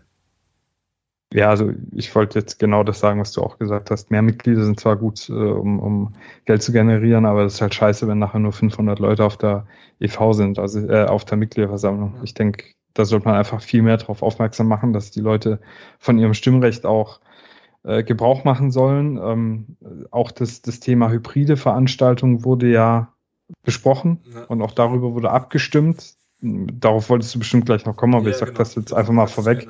Gerne, äh, die Satzungsänderungsanträge wurden alle angenommen, bis äh, auf den äh, Satzungsänderungsantrag, dass äh, digitale Übertragung möglich ist. Das heißt also, auch in Zukunft gibt es keine Live-Aufnahmen. Äh, theoretisch sind nicht mal äh, Fotos erlaubt. Deswegen habe ich auch aufgehört, dann Bilder zu twittern, äh, weil das halt einfach satzungswidrig ist. Ja, kannst du als Mitglied rausgeschmissen werden aus dem Verein, wenn du Fotos von der MV oder, oder Videos oder so postest. Ähm, und dieser Antrag wurde dann abgeschmettert mit 54 äh, Prozent Ja-Stimmen waren es, glaube ich. Und wir hätten eine Zweidrittelmehrheit gebraucht. Das waren, glaube ich, vor allem zwei größere Fanclubs, die da äh, gesammelt gegen gestimmt haben. Ich habe es nicht so ganz verstanden, weil es ging ja, wie gesagt, nur um Übertragung. Also man muss zeigen, vielleicht hätte man damit auch mehr Mitglieder zukünftig äh, irgendwie animieren können, auch mal vor Ort dann vorbeizuschauen, wenn man da mal reingeguckt hat, dann ist vielleicht die Berührungsangst nicht mehr ganz so groß, auch vor Ort hinzukommen und seine Stimme abzugeben, weil äh, die Frage ist ja immer, wie, wie legitimiert ist man, wenn man bei einer Wahl äh, mit, mit, also in einem Verein mit 75, 78.000 Mitgliedern nur von 500 Leuten oder von, von 400 Leuten entlastet wird. Wie viel Aussagekraft hat das? 200 sein wie letztes Mal. Also bei, bei der Wahl, da waren es ja auch keine, was waren es, 1500? Ich glaube, nicht sogar, sogar 2000 oder ja, so. Aber, es ist trotzdem aber es 76.000 oder 85.000 noch verschwindend gering. Also.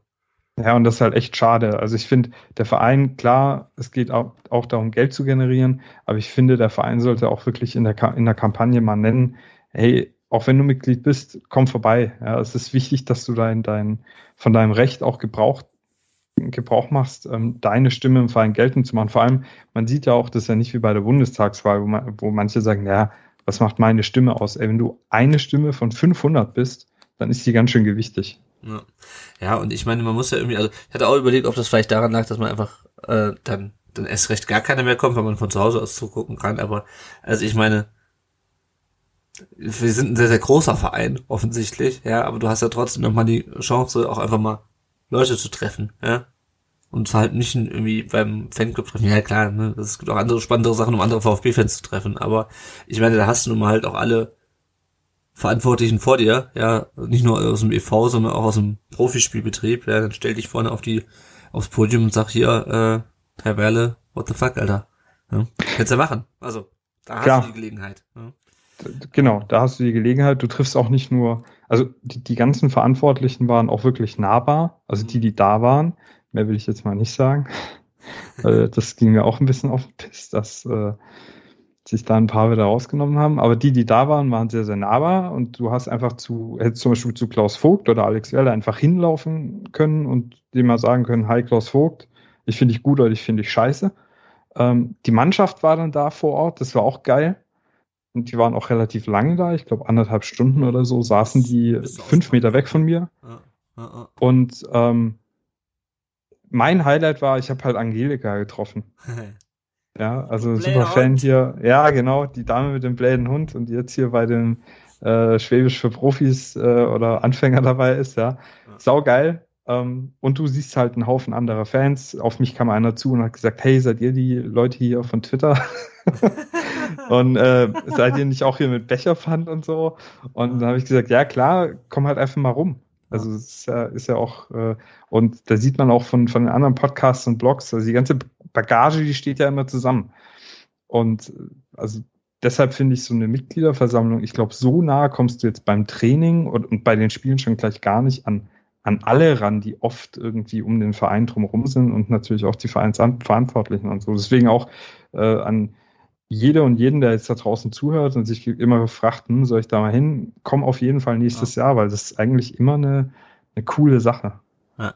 Und man muss ja auch sagen, wir hatten ja auch schon Zeiten, da fand die Mitgliederversammlung am Donnerstagabend um 20 Uhr statt. Das ist ja noch nicht ja. mehr der Fall. Ne? Also. Es gibt halt keine, keine Wursten, kein Trigo mehr. Ja, und was man auch nochmal thematisieren muss, glaube ich, ist äh, die äh, Catering-Preise. Die sind äh, eine absolute Frechheit, oder? Boah. Das war, also ich habe für ein Wurstbrot habe ich sechs Euro bezahlt und hatte echt, man konnte nicht mal mit Karte zahlen. Das fand ich frech, äh, weil ich musste echt so meine, meine Pfennige zusammenklauben ah. und habe nachgezählt, ob es noch von Wasser reicht. Und dann dachte ich mir, nee, scheiße, ein Wasser kostet vier Euro. Äh, ich kann mir kein, kein billiges Brötchen mit, mit einer Scheibe Wurst und einem Wasser leisten, weil ich halt nur zehn Euro dabei hatte in Bar.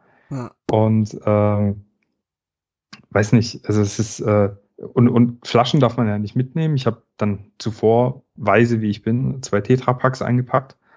Aber halt auch nur so Süßgetränke. Ja. ja, das ist, also ist schon, also ich finde gerade Wasser, ja, ohne Scheiß. Ach, an Wasser soll es doch bitte nicht liegen. Stell doch da bitte irgendwie so zwei Dinger hin, wo man sich so einen Pappbecher einfach befüllen kann oder sowas. Ja, weißt du, Kommt ja keiner hin und klaut Wasser. Und ganz ehrlich, wenn die bei der ähm, wo stand, wo fand das in der, in der Scharena oder in der, nee, nicht in der, in der Schleierhalle, oder? In der, in der Porsche Arena. In der Porsche Arena, genau. Wenn die, wenn du da irgendwie an den Caterer gewohnt bist, ja, dann bezuschuss halt die Scheiße. Also sorry. Ja, dann nimm halt mal für 500 Leute, keine Ahnung, nimm mal 500 Euro in die Hand, ja, und mach für jeden das Getränk einen Euro günstiger oder was weiß ich. Also, aber das kann ja nicht sein. Dass du der Hammer ist, mhm. äh, der, der, ähm, ich glaube, der Alex Werle war es, der hat gesagt, dass die MV dieses Jahr 500.000 Euro gekostet hat. Und dann guckst du dich halt um in diesem Raum. Äh, neben mir saß auch jemand, den ich von Twitter kenne, und wir mussten so lachen, weil wir halt gesagt haben, krass, ja, also den Tausender hätten sie uns jetzt eigentlich auch so in die Hand drücken können. Ja. 500.000 Euro für 500 Leute. Das ist krass, ja. Das ist, und, und, und dann zahlst du dich dumm und dämlich für, für so ein Knastfraß, sorry. Ja. Na, also das muss ich, das finde ich, das muss ich, also wir wollten euch jetzt nicht wieder äh, abturnen von vom Thema Mitgliederversammlung, aber das muss ich bis nächstes Jahr was ändern. Also da muss man, bei VfB muss es schaffen, bei einer Mitgliederversammlung, die auch mal durchaus länger gehen kann, wie wir wissen, die die Versorgung der Leute sicherzustellen, dass man da sich nicht arm macht, wenn man mal eine Flasche Wasser oder zwei trinken will, wenn es warm wird. Gut. Ähm, genau soweit. Dann gab es die Entlastung. Der VfB hat ungefähr zwei Millionen Euro Verlust gemacht, wenn ich es richtig in Erinnerung habe. Ähm, Eigenkapital sinkt dadurch auch leicht, aber trotzdem das Ergebnis äh, trotz Corona noch in Ordnung. Ich muss sagen, ich bin kein Finanzexperte und ähm, um Michael Antwerpes zu zitieren, das ist hier auch keine Wirtschaftssendung. Ähm, ich weiß nicht, ob jemand von euch noch was zu den Finanzen äh, sagen will. Janik, Manu. Nee, also ich nicht. Nee. nee. Ich auch nicht. ich habe es auch nicht verstanden. Ich gesagt, die, die, die Expertise, ähm, ja. um da jetzt irgendwie ja. qualifiziert was zu sagen, das sollen andere machen. Vielleicht machen das ja Ricky und Sebastian jetzt gerade bei ihrer Aufnahme. So. Und dann wollten ja viele Menschen gerne ein, äh, ein Zuckerle haben, ein, äh, ein Bonbon. Ähm, in Form einer Vertragsverlängerung von Sven Mislintat bei dieser MV, die gab es aber nicht. Es gab ein anderes Bonbon, äh, vielleicht drei Bonbons sozusagen. Äh, Philipp Lahm und Sammy Kedira werden Berater von äh, Alexander Werle ab nächster Saison, wenn ich es richtig in Erinnerung habe. Und zum 1.1.2023 kehrt Christian Gentner zurück äh, nach Bad Cannstatt als Leiter Lizenzspielabteilung. Da haben es gestern, vorgestern, ich nehme es am Dienstag auch erstmal alle groß geschaut. Und dann gab es dazu eine Pressekonferenz am Montag. Bevor wir jetzt, ich weiß gar nicht, wo ich da anfangen soll. Ähm, Manu, was war denn dein Eindruck von dieser Pressekonferenz? Hast du die, hast du die live gesehen, als sie lief, oder hast du nochmal angeschaut komplett? Die Pressekonferenz? Ja. Die habe ich live angeguckt. Okay. Was waren so deine Eindrücke oder dein, ähm, weil du, wusstest ja schon, worum es ging, aber was ja. waren so deine Eindrücke, als du das, die Pressekonferenz gesehen hast? Also die ersten 15, 20 Minuten dachte ich mir, ähm, ehrlicherweise, Werle, komm mal auf den Punkt.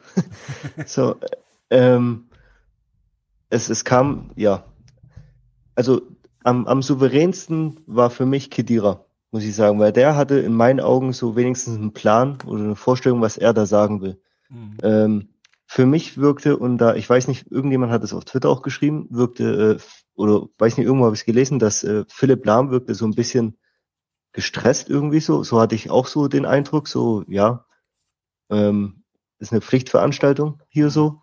Äh, und Gentner hatte so gar keinen Plan, fand ich. so, das, was, was, was er überhaupt sagen soll. Und ähm, ja, das, was mich gewundert hat, dass ähm, am Anfang gewundert hat, war, dass äh, der Vogt so wenig gesagt hat. Ähm, Im Nachhinein war es mir dann aber auch klar, als dann gesagt wurde, dass es, dass das alles im Werleson äh, in die Hand gegeben wurde. Aber ich fand's, ja, schlau wurde ich daraus nicht aus der Pressekonferenz. So wirklich. Ah, ah, ah. Was ich mich so ein bisschen gefragt habe, und dann möchte ich gleich noch die Meinung von Janik und, und Stefan oder zu wissen, was ich mich so ein bisschen gefragt habe, ist, wären die Berater des äh, Vorstandsvorsitzenden nicht so furchtbar prominent? Ähm, oder alle drei, ja, so prominente Ex-Spieler, hätte es dann über diese PK überhaupt gegeben? Weil ich meine, ähm, Kakao wird ja auch, äh, wird ja auch jetzt Markenbotschaft oder, oder irgendeine Art von Botschaft des VfB, der wurde jetzt nicht auf der Pressekonferenz vorgestellt, den kennen wir auch alle, genauso wie die anderen drei. Ähm, Steffen, warum muss man das erst auf einer PK vorstellen, außer dass das bekannte Gesichter sind? Was ist dein Eindruck? Also erstmal möchte ich dich ja nicht so billig davon kommen lassen. Äh, du hattest mir, als ich das getwittert hatte, erstmal äh, unterstellt, ich sei schon wieder besoffen. ja, gut, ganz ehrlich, du, ganz ehrlich, ich dachte, da kommt jetzt was so, ja, wir wollen auch dieses Jahr gute Fußball spielen, bla, bla, die, blub, die, blub. Und dann sehe ich das nicht so. What? Ja, es war schon krass. Also es war auch im, im, im Raum unglaub, ja. ungläubiges Schweigen. Ähm, ich habe die PK tatsächlich noch nicht ganz angeguckt, weil die halt eine Stunde geht. Ähm, was, was der Marco gerade gesagt hat mit äh, Werle. Also Manu, man muss sagen, da, äh, Manu, sorry, äh, was der Manu gerade gesagt hat, ähm, alles gut. Äh, das das äh, stimmt natürlich. Also was ich auf der MV krass fand, der Werle schwätzt mega gut und auf der MV hat es besser gemacht als bei der PK. Ich glaube, der war auch ein bisschen aufgeregt, weil er hatte auch eine andere Ausstrahlung als auf der MV.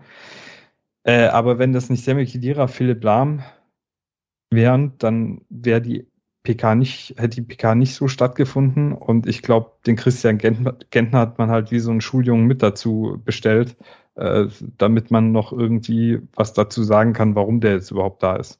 Da habe ich eh meine eigene Theorie, aber ähm, ja, also ich glaube nicht, dass wenn das jetzt äh, Michael Müller und äh, Fritz Fischer gewesen wären, die, die jetzt beraten sollen, dann wäre es wahrscheinlich einfach nur per, wenn überhaupt, per Meldung auf der Homepage verkündet worden. Ja, und also, weil wie er auch schon gesagt hat, was mich halt so irritiert hat, ist, dann sagt er so, ja, also, ne, wir wollen dann, also ich finde es ja gut, dass immer wieder betont wird, man will die Sportkompetenz nicht verbessern, sondern erweitern, breiter und so weiter und so ist ja alles schön und gut und dann stellst du dich halt da, ähm, Sammy und, und, und Philipp dahin und sagen, ja, also wir werden auch uns mal im Stadion sein und, ähm, Sammy sagt, ich weiß nicht, ob es Lahm war oder, oder Kedira, die dann gesagt haben, ja, ähm, ich bin halt da und biete meine Expertise an und dann muss der VfB schauen, was er draus macht. Ich glaube, es war Philipp Lahm. Und ich fand auch, also, ja am allergeilsten war ja Philipp Lahm, äh, der äh, dessen neue Tätigkeit beim VfB am Sonntagnachmittag verkündet wird. Und zwei Stunden später äh, hat er schon mit der Bild gesprochen. Äh, und glaube, da die gleichen Phrasen raus, die er dann am Montag noch rausgibt, nämlich er möchte, dass der, dass der, also VfB-Region ganz wichtig, ganz äh, toll ähm, und äh, er möchte, dass der VfB häufiger gewinnt als verliert. Das habe ich jetzt dreimal an diesem Wochenende gelesen bzw. gehört. Einmal in dem Statement nach der, das dann rausgegeben wurde zu der Meldung auf der VfB-Homepage, dann bei der Bild und jetzt äh, gestern noch bei dieser Pressekonferenz. Also bei Philipp Lahm bin ich mir halt immer nicht so sicher. Ich glaube, der ist schon ein helles Köpfchen. Der ist halt in der Außendarstellung ein bisschen sehr bieder. Äh, und das ist halt eine, eine Phrasenmaschine. Also, keine Ahnung, Top-Fußballer gewesen. Ähm, was er als Funktionär kann, das muss ich, glaube ich, noch herausstellen. Er ist, er ist auch ähm, ähm, von der Euro 2024 der Turnierdirektor keine Ahnung. Janik, was hast du die Precaria komplett angeschaut? Einzelne Ausschnitte. Also ich hatte da Mittagspause und das war dann quasi mein Mittag, ähm, eben diese PK zu verfolgen. Ja, ähm, ihr habt es eigentlich schon gut auf den Punkt gebracht. Ich fand auch, der gute Herr Werle hat da ein bisschen viel geredet, viel um heißen Brei. Ich habe auch immer so gedacht, jetzt komm doch mal bitte zum Punkt. Und ähm, ja, Philipp Lahm auch bieder, du hast da das richtige Adjektiv verwendet, äh, sehr pragmatisch bieder, hat das dann so dargelegt, was seine Ziele mit dem VfB sind, mit der Betonung immer wieder auf die Region und den Standort in Stuttgart. Und ja, ich fand tatsächlich auch, ähm, Wobei das natürlich von mir sehr subjektiv ist, da ich auch bekanntermaßen ein sehr großer Sammy Kedira-Fan bin, ähm, habe ihn immer sehr geschätzt und den fand ich tatsächlich auch mit am besten in der Kommunikation und wie er das einfach dann auch versucht hat, in seinen eigenen Worten darzulegen, was auch letztendlich den Ausschlag gegeben hat, dass er sich für diese Aufgabe entschieden hat. Ähm, also ich hatte, bevor wir gleich noch auf Thema Sven Vincent hat und die Auswirkungen, die das auf ihn vielleicht hat, zu sprechen, also ich hatte bei diesem, als ich da oben gesehen, ge, äh, hab sitzen sehen, ich hatte irgendwie so, so ein reines Bauchgefühl, hatte ich einfach ein schlechtes Gefühl. Das war so ein bisschen wie, guck mal hier, wir haben Giovanni, Giovanni Trapattoni verpflichtet, irgendwer hat das auch auf Twitter geschrieben, oder guck mal hier, Gonzalo Castro und Daniel Didavi sind zum VfB zurückgekommen. Also, vielleicht ist das eine völlig falsche Einschätzung, aber ähm, jedes Mal, wenn wir in der Vergangenheit wir sind gebrannte Kinder vielleicht auch einfach. mit Stallgeruch ja. zurückholen. Ja, ich erinnere mich noch, äh, ja, also das ist jetzt Teil von Korkut, der seine letzten Stationen waren nicht so erfolgreich, aber er wohnt in Bad Cannstatt. Mhm. Also, ja keine Ahnung, ist es vielleicht ungerecht, aber das war ist einfach nur so, so ein Bauchgefühl, wo ich mir denke so, pff, Leute. Boah. Also, wenn ich wenn ich dazu noch was sagen darf, ähm, mein erstes Gefühl, ich habe es erst später gesehen, ähm, gerade bei der, ähm, als es bekannt gegeben wurde halt, ähm, habe es später gesehen und mein erstes Gefühl war so ähm, das gleiche Gefühl und ich hatte auch so ein Bauchgefühl wie du oder hab's äh, immer noch, um ehrlich zu sein, ähm, wie bei Mario Gomez damals, als man ihn zurückgeholt hat. Also so, keine Ahnung, ob ob ob es komplett Schwachsinn ist, aber es war so, ja, auch groß groß angekündigt und gab dann auch eine ähm, auch eine extra Pressekonferenz da und ja, keine Ahnung. Ja. Steffen, was ist denn dein Bauchgefühl? Oder was war dein Bauchgefühl, als du das? Also mein Bauchgefühl, ich, ich finde es echt ein bisschen schwierig, weil ähm, wenn ich das jetzt mal ganz objektiv betrachte, ist es eigentlich super geil, dass der VfB Stuttgart äh, den wahrscheinlich erfolgreichsten Fußballer, den er je hervorgebracht hat, mit Sami Khedira wieder als Experte zurückholt, dass man mit Philipp Lahm jemanden holt, der äh, den Bayern abgesagt hat. Also das heißt, den muss das schon irgendwie auch überzeugt haben, was der Werle ihm da unterbreitet hat. Und dass man mit Christian Gentner einer, einen der Rekordspieler äh, wieder irgendwie ins Boot holt. Und auch da, um, um kurz das von vorhin, was ich angeteased habe, aufzufangen, ich glaube, dass die Einigung mit Gentner einfach auch schon länger bestand.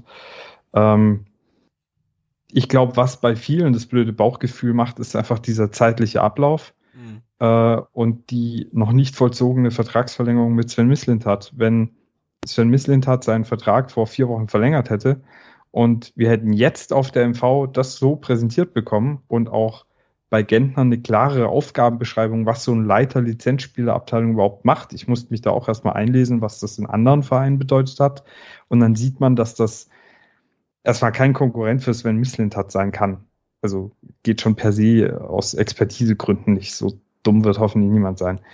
Aber das führt zu einem scheiß Bauchgefühl. Das sieht nämlich jetzt natürlich erstmal so aus, äh, wenn das mit dem Sven nicht klappt, wenn der nicht so äh, hoch oder niedrig hüpft, wie wir das ihm vorgeben bei den Verhandlungen, dann haben wir da ja immer noch ein Expertenteam, auf das wir zurückgreifen können. Und ich glaube, das ist das, was ganz vielen ein scheiß Gefühl macht und weshalb dieses äh, eigentlich total geile Bonbon irgendwie jetzt gerade nicht ganz so geil schmeckt. Hm, hm, hm.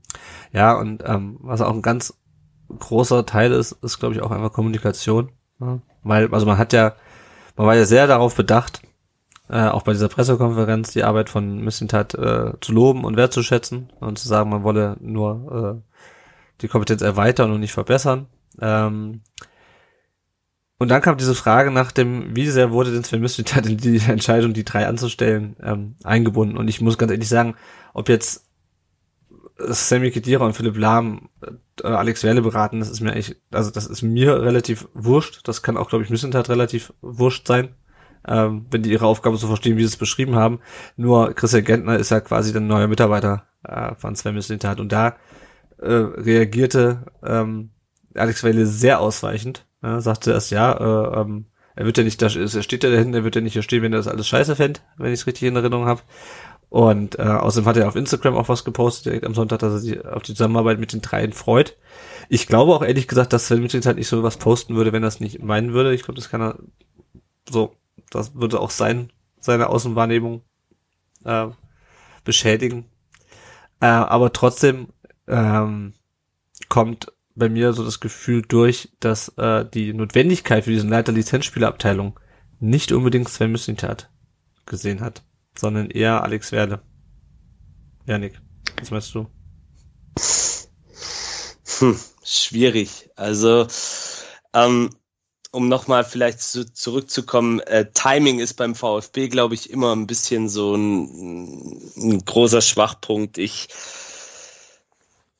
ich bin da sehr zwiegespalten. Ich, ich, ich glaube schon, dass, dass Sven Mislintat diesen, diesen Post, den er da abgesetzt hat, schon auch so meint, wie, wie er ihn geschrieben hat. Ähm, und da, dass es da auch ähm, intern sicherlich Gespräche gab und er da ein Stück weit sicherlich auch mit eingebunden worden ist. Also das ist meine, meine Meinung. Ich kann mir das jetzt beim besten Willen nicht anders vorstellen. Aber ja, es ist wie so oft beim VfB einfach äh, in der Kommunikation teilweise äh, im Timing sehr, sehr schwierig. Und dann muss man halt auch sagen, gibt es Leute da draußen in der Twitter-Bubble auch zum Teil, die dann wirklich random irgendwelche Sachen raushauen, wo ich mir denke, boah, muss das jetzt sein? Lest euch doch erstmal, macht so wie der Steffen, lest euch doch erstmal ein, guckt euch das doch erstmal in Ruhe an. Klar, wir sind alle mit Leib und Seele an der ganzen Sache dran und und und und fiebern und fühlen mit, aber ja, schwierig. Ganz, ganz schwierig. Also ich bin da selber noch mit mir so ein bisschen am Ringen, deswegen habe ich mich auch so äh, in den sozialen Netzwerken noch gar nicht dazu geäußert. Ähm, ich finde es, man, man sollte es jetzt einfach auf sich zukommen lassen. Ändern können wir es sowieso nicht. Und wir sollten jetzt einfach abwarten. Ja. ja. Ja, das stimmt schon, das stimmt schon, was du sagst. Auf der anderen Seite ähm, haben wir natürlich auch in den letzten Jahren gemerkt, dass, äh, dass wir unsere Antennen, also dass es nicht geschadet hat, äh, wachsame Antennen ähm, Absolut, ja. absolut. Und wachsame Antennen heißt ja auch, man, man, man darf sie auch durchaus kritisch und kontrovers äußern. Aber wenn ich dann teilweise sehen, dass, sehe, dass Petitionen aufgesetzt werden oder, oder ja, ja, tatsächlich. Mein, mein Favorite waren Fangesänge für Mislintat am, äh, am Samstag. Ja, oder, oder, oder die Ultras dazu genötigt werden, fast schon in einigen Posts, dass sie doch bitte irgendeinen Banner ähm, aufsetzen sollen. Also, ja, liebe Leute. Ja. ja, ich find's auch drüber, genau. Das hat für mich dann nichts mehr mit einer wachsamen Antenne zu tun. Man darf es kritisch hinterfragen, so wie wir das jetzt hier vielleicht gerade in der Runde machen. Ähm, man darf durchaus auch ähm, natürlich äh, in Frage stellen, inwieweit ähm, Sven Mislintat damit eingebunden worden ist, aber alles im Rahmen, finde ich. Alles im Rahmen. Und vielleicht sollte der ein oder andere User sich das auch nochmal überlegen, bevor er dann so einen Post losschickt, weil, weil man sieht ja teilweise ähm, auch bei anderen Themen, was das für eine Lawine letztendlich auslösen kann. Ja. Ja, ja. An dieser Stelle Grüße an Colinas Erben, bleibt stark. Ähm, ja, aber äh, anderes Thema jetzt. Ähm, ja, also was mich wirklich, was mich, also, also ich sag's mal so, ich bin jemand, der ist kein keine Agenda hat, würde ich zumindest von mir sagen, und keine, kein ausgesprochener Fan von einer einzelnen Person ist. Egal, ob das Missentat ist oder Werle oder Vogt. Ich schätze die Arbeit von Sven Missentat, aber ähm, gibt auch, glaube ich, Leute, die ähm, die stehen bedingungsloser zu ihm, als ich das tue, um es mal so auszudrücken. Und wenn ich aber bei sowas schon ein schlechtes Bauchgefühl habe, oder was heißt ein schlechtes Bauchgefühl, wenn mir was komisch vorkommt, wie diese äh, ausweichende Antwort auf die Frage, ob Missentat eingebunden wurde, ne, dann ähm, im Zweifelsfall ist es dann auch komisch, weil ich dann nicht das Gefühl habe, ich bin jetzt hier, ich kritisiere das jetzt, um irgendwie meine, meine Agenda zu bedienen oder weil ich jetzt mein, mein Liebling jetzt ähm, ähm, äh, da in, in die Kritik gerät. Und äh, das, das macht mir echt so ein bisschen Sorgen. Äh, vielleicht verhandeln die das auch hart und in der, äh, in der Sache, aber nett im, im Umgang und äh, die einigen sich auf einen Dreijahresvertrag, das mag alles sein. Aber dafür läuft für mich kommunikativ schon wieder zu viel schief. Ja, also beispielsweise das ähm, ähm, ja von vornherein gesagt wurde, ja, also ähm, wir warten die Transferperiode ab und dann verlängern wir den Vertrag. Und dann sagt Sven sind halt, ja, so am liebsten wäre mehr gewesen, wir verlängern, verlängern den Vertrag wir führen die Gespräche vom Köln-Spiel. Köln-Spiel war aber am 28. August, also und dann wird er gefragt, ja, gibt es schon was Neues? Sagt er, nee, leider nein. Aber wenn man dem Ricky glauben kann, dann äh, war äh, er wohl im Urlaub nach dem nach der Transferperiode. Dann kann man halt auch schlecht Vertragsverhandlungen. Also, und gleichzeitig hast du halt Werle, der aber auch sehr unglücklich kommunikativ agiert. Und ich verstehe nicht, warum man sich da nicht auf eine gemeinsame, darauf einigen kann, selbst wenn man sich über das Thema, wann verhandelt man und wie verhandelt man, man will ja offensichtlich miteinander verhandeln, warum man es dann nicht schafft, ähm, nach außen halt ähm, einheitlich aufzutreten. Weil momentan ist man, glaube ich, als VfB-Fan vor allem verwirrt. Oder Manu? Wie, wie siehst du das? Ja, ich verstehe halt nicht, warum man nicht intern sagen kann, hey, ähm, das sei es ein Alex Werle oder ein äh, Sven Missentat, eher Alex Werle, dass der zum Sven, äh, zum Missentat hingeht und sagt, äh, da und da setzen wir uns dann zusammen. Ähm, lass uns das auch so nach außen bringen, dass es einheitlich äh, auf jeden Fall äh, mal wirkt, sage ich mal. Ja. So, und äh, das ist halt genau das Gegenteil jetzt eigentlich. Und ich glaube, das ist halt auch das Problem, ähm, weswegen viele sich jetzt so äh, äh, ja, Sorgen machen. Ähm, und ich zähle halt auch mit dazu, aber ich kann es halt nur von außen ähm, be äh, beurteilen oder meine Meinung von außen halt dazugeben. Ja. Aber das ist ja genau das. Also sorry, wenn ich jetzt ähm, so viel rede, aber das ist ja genau das. Ne? Wir können alle nur, also ich meine, klar, ähm, ich könnte auch ein paar Leute anrufen, wenn ich wollte, aber wir können alle nur von außen das beobachten. Ja? Und aber wenn das, was wir von außen beobachten als Fans, ja, und ich unterstelle allen jetzt nicht, dass wir jetzt sagen, äh, dass wir jetzt irgendwie sagen, dass wir jetzt Fanclub Missintat oder Fanclub Vogt oder Fanclub Werle sind, ja, sondern dass wir den VfB an erster Stelle stellen. Wenn wir was von außen betrachten und das kommt uns komisch vor, dann liegt das, dann ist das für mich ein Senderproblem und nicht unbedingt ein Empfängerproblem. Also klar, es gibt auch Leute, bei denen ist ein Empfängerproblem, aber ich sehe halt ein ganz großes Senderproblem hier. Ähm, und das ist nicht das erste Mal in den letzten Jahren. Das war bei dieser Geschichte letztes Jahr, wo es darum ging mit mit äh, Vogt und wer redet mit mit Mislintat und wann und warum. Das war vor hm. zwei, äh, Anfang letzten Jahres ein, ein ganz großes Problem, ähm, weil Thomas Hitzberger das irgendwie nicht geschafft hat zu transportieren, warum er jetzt ähm, meint, Präsident werden zu müssen. Also, boah. Ja, du bist halt immer wieder mit solchen Sachen konfrontiert.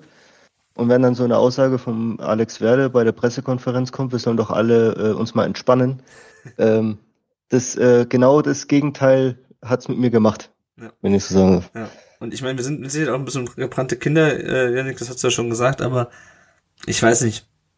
Steffen, entspannt euch mal, ist, glaube ich, nicht das Glückste, was man, äh, selbst wenn man sagt, okay, manche Leute sind ein bisschen drüber, entspannt euch mal, ist, glaube ich, nach den letzten Jahren einen schwierigen Satz zu sagen. Zur, äh, er sagt natürlich schon zu Journalisten, aber er weiß natürlich auch, wer zuhört. Oder? Ich, ich glaube, das ist eines der Probleme, dass Alex Werle, also meine Erklärung für den ganzen Scheiß ist, dass sowohl Sven Mislint hat, als auch Alex Werle äh, gerade in der Öffentlichkeit miteinander verhandeln. Mhm. Das ist gerade ein bisschen ein Schwanzvergleich. Äh, Sven Mislintat weiß ganz genau, dass er die Fans hinter sich hat und macht darüber Druck, um sich in eine gute Verhandlungsposition äh, zu bringen. Und Alex Werle macht genau das Gegenteil. Er sagt halt für sich, ich will das Beste für den Verein rausholen und will dem jetzt auch nicht sämtliche Befugnisse geben, was ja auch richtig ist. Wir wollen ja alle keinen Sonnenkönig mehr beim VfB, auch wenn das dieser Tage, wenn man die sozialen Medien äh, verfolgt, irgendwie doch wieder geduldet ist, wenn es nur der richtige Sonnenkönig ist. Ähm, und äh, ich versuche dem jetzt so ein paar Trümpfe zu nehmen und, und äh, versuche jetzt mal nicht öffentlich direkt zu sagen, wir wollen unbedingt mit dir äh, verlängern ähm, und haben gar nichts in der Hinterhand, weil sonst muss ich ja quasi annehmen, was das, wenn mir als äh, Forderung diktiert. Was mich ankotzt ist, dass sie es nicht geschissen bekommen, einmal intern zu machen. Und beim Alex Werle kommt dazu, dass der scheinbar sich nicht damit beschäftigt hat, was wir hier die letzten Jahre für eine Scheiße durchgemacht haben. Und dass wir deshalb so empfindlich auf den ganzen Mist reagieren. Der Werle wird wahrscheinlich jetzt gerade zu Hause sitzen und sich denken, ey, die scheiß Stuttgarter, ich bringe denen irgendwie hier das beste Personal, was du als VfB auch nur annähernd möglich machen kannst, als, als Berater mit ins Boot, Vereinslegenden, was ja eigentlich ein Grund ist, sich zu freuen. Und, und die können das nicht schätzen. Und er weiß nicht warum. Ja, hätte er irgendeinen von uns mal vorher gefragt, hätten wir alle gesagt, ey du, mach erstmal die Sache mit dem Sven. Und dann kann man über alles andere reden. Dann freuen wir uns auch, wenn der Kakao in Zukunft wieder auf der Geschäftsstelle irgendwie Kaffee kocht oder so. Ja.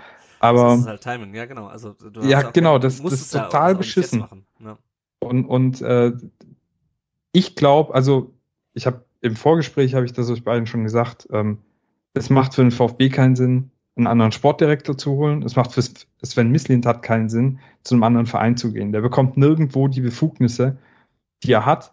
Und jeder, der jetzt sagt, ja, aber der Mislint hat, ja, der ist ja irgendwie der Datenguru und so, versetzt sich doch mal bitte in eine Lage rein von Liverpool oder so. Also erstmal bei Liverpool, nee, Quatsch, bei Arsenal war er ja schon. Oder bei ja. Liverpool?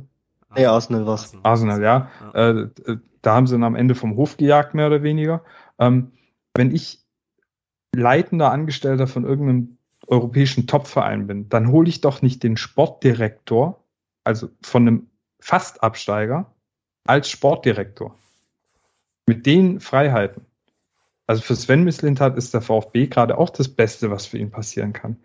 Dass der Alex Werle deshalb vielleicht sagt, entspannt euch mal, wir haben das schon unter Kontrolle, kann ich verstehen, aber ist halt, wenn er sich da mal reinversetzt hätte, wie sensibel wir bei diesem ganzen Thema sind, halt scheiße. Und deswegen, ich denke mir, der, der Butze hat es eigentlich richtig geschrieben, irgendwann mal gestern, glaube ich, die zwei sollte man irgendwo ein kleines Klohäuschen einsperren und erst wieder rauslassen, wenn die sich auf einen Vertrag geeinigt haben. Bis dahin sollten die beide die Klappe halten, weil mir geht es auf den Piss, weil sich da wieder Einzelne für mich über den Verein stellen. Und das geht halt, da hört es bei mir auf und da ist mir auch scheißegal, wie, wie der Nachname ist, ganz ehrlich. Uh, uh, uh. So, sorry. Nee, gut. Wobei, hm. darf ich auch noch was dazu sagen?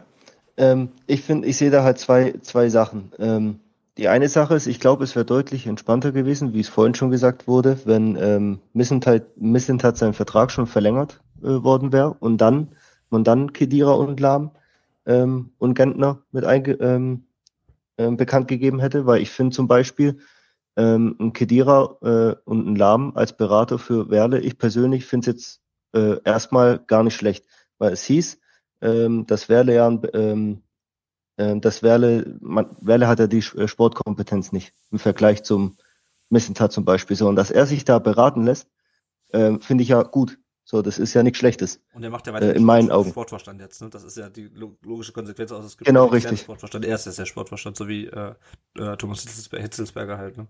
Ja. Genau. So, und das, und das finde ich ja äh, erstmal gut. Ähm, das, Problem, äh, das Problem ist halt, äh, Missentat ist sehr beliebt. So, ich mag ihn auch sehr. das ist äh, auch kein Geheimnis, aber ähm, das, die Reihenfolge war eventuell die falsche. Und ähm, wenn man es die falsche Reihenfolge nennen kann. Und ähm, was das Problem ist, äh, da kann ich nur von mir sprechen, von meinen Gefühlen, sage ich mal in Anführungsstrichen. Ähm, seit äh, Missentat und Hitzelsberger zähle ich auch noch mit rein und ähm, Rino.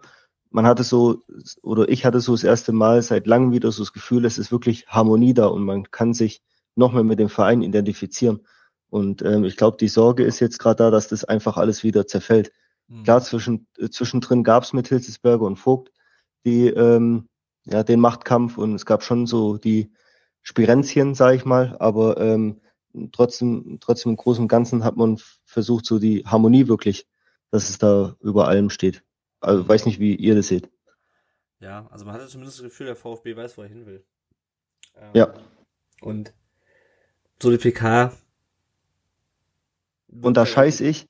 Entschuldigung, dass ich dich unterbreche, aber da scheiße ich drauf, ähm, wenn ich so sagen darf, da scheiße ich wirklich drauf, ob die äh, jetzt äh, ewig beim VfB waren oder nicht. Äh, mir geht's darum, es sollen Leute sein, die den VfB voranbringen. Ja. Darum geht's mir. Ja, das, und das hatte ich halt das Gefühl, dass wir von davon ein bisschen weggekommen sind, in den letzten Jahren Leute zu holen, weil sie mal ins Trikot getragen haben, sondern Leute, die halt die Expertise haben. Ja. Ich meine, es, es gilt nie alles immer für immer. Ja? Also es kann auch irgendwann mal sein, dass es auch sinnvoll ist, Ex-Spieler einzubinden, wenn es nur die richtigen sind. Ja? Klar. Ähm, aber ähm, ja. Gut, wo, wobei wir reden hier ja nicht über äh, irgendwie, weiß nicht, Alexander Esswein oder so, ja. Ähm, also ich glaube, dass die halt ein Sammy Kedira oder ein Philipp Lahm abseits vom Sportlichen auch wahnsinnig viele Tore aufmacht, die, äh, die jetzt ein weiß ich nicht, also Alex Werle vielleicht so nicht, nicht direkt aufbekommt. Und ich glaube auch, dass es nochmal anders wirkt, wenn du jetzt bei irgendeinem so großen Sponsor wie Daimler oder so, also über die Rolle können wir uns jetzt streiten, aber ja. die pumpen viel Kohle in den Verein. Wenn du da einen Semi Kedira mit, äh, mitnimmst und ja. der dann da irgendwie, nur dass der dabei ist, genauso wie wenn du einen Mario Gomez damit reinnehmen würdest, das macht einfach einen anderen Eindruck. Also ich glaube, Expertise hin oder her. Ich glaube, die zwei Namen, die ziehen schon. Christian Gentner wie gesagt, nochmal ein anderes Thema, aber der saß da ja auch eher wie bestellt nicht abgeholt. Ja. Ja, und vor allem, was ich, also, wir müssen jetzt nicht noch ewig auf dem Thema rumkauen, aber was mich halt noch so ein bisschen, also gerade äh, Sammy und äh, aber auch Gentner, der dann sagen, ja, wir lernen jetzt. Ja, okay. haben wir halt zwei Azubis und äh, Philipp Lahm, der so nebenher was man ein bisschen beim VfB macht, weil so den Eindruck hatte ich auch so ein bisschen, ja, ist alles nicht schlimm. Ähm, also schadet auch wirklich nicht. Aber ähm, ja, die Begleitumstände, die Kommunikation, ich glaube, das haben wir jetzt ganz gut rausgearbeitet. Die Kommunikation, die Reihenfolge ähm, waren unglücklich und gerade wenn man halt einfach die Vorgeschichte der letzten Jahre kennt, ähm, falls Alex Werde die noch nicht kennt, ich äh, kann sie ihm gerne mal alles äh, aufzählen. Ich glaube, sowas wie die Petition jetzt zeigt auch, wie, wie äh, was für, ja, wie viele Schisse eigentlich haben. ja, das ist natürlich auch ein Ausdruck von Angst, aber man muss natürlich auch immer gucken, ähm, also, ja. Also in meinen Augen bringt so eine Petition zum Beispiel nichts. Ist meine Meinung. Man hat eine Petition, also diese Petition bringt ja eh nichts. Aber also ja, ich verstehe schon, dass die Leute jetzt nicht irgendwie Alex Werder scheiße finden, weil sie Alex Werder, weil sie, also wegen ihm als Person, sondern was es bei vielen einfach Angst ist, dass es jetzt irgendwie wieder alles bergab geht und wir wieder alles mit dem Arsch einreißen, was wir uns die letzten Jahre aufgebaut haben. Ob die Angst berechtigt ist, weiß ich nicht, aber das ist halt das, die Eigenschaft von Angst, dass sie halt auch irrational sein kann. Aber ja, ich ja. hoffe mal, das beruhigt sich wieder ein bisschen die nächsten Wochen, weil man kann ja weiterhin kontrovers über das Thema diskutieren, aber mit einem gewissen, ähm, auf einer gewissen Grundlage. Und ich glaube, das haben wir auch heute geschafft. Ähm, ich würde das Thema jetzt zumachen, das denn, das möchte von einer von euch noch was loswerden. Ich möchte mich ganz kurz bei Alex Esfan entschuldigen, das war kein Front. der hat vielleicht, der hat vielleicht äh, auch ganz tolle Managementfähigkeiten. Gut, dann ähm, sind wir am Ende unserer Folge angelangt. Wir haben das heute mal ein bisschen anders gemacht, damit der Heiko die Bayern kicken sehen konnte und äh, ursprünglich war auch, glaube ich, geplant, dass Steffen, dass du ein bisschen später dazu kommst und dann äh, erst später äh, was zum Thema MV sagen kannst, aber das hat jetzt alles geklappt. Ich danke dem Heiko, habe ich schon gedankt. Ich danke dir, Manu, dass du dir heute die Zeit genommen hast. Ähm, danke, dass ich dabei sein durfte. Ja. Das hat uns sehr gefreut und ähm, ja, mehr Gäste haben wir nicht, ne? Janik, Steffen, war schön, wieder mit euch zu sprechen. Ja. Gerne. War schön, ja. Gerne. Sehr gerne. Liebe Hörerinnen und Hörer, äh, die Folge geht ein bisschen länger als sonst, aber wir hatten, glaube ich, auch viel zu besprechen. Äh, die nächste Folge nehmen wir auf dann nach dem Frankfurt-Spiel, hoffentlich nach dem ersten Dreier. Äh, danach ist ja Länderspielpause und wir machen die Länderspielpause so, dass wir es nicht direkt am Dienstag nach dem Spiel unbedingt aufnehmen. Es kann sein, dass wir uns vielleicht ein bisschen mehr Zeit lassen. Ich hoffe, ihr seht uns das nach. Äh, danke auf jeden Fall fürs Zuhören an dieser Stelle und bis nächste Woche. Ciao. Servus. Ciao. Ciao. Tschüss.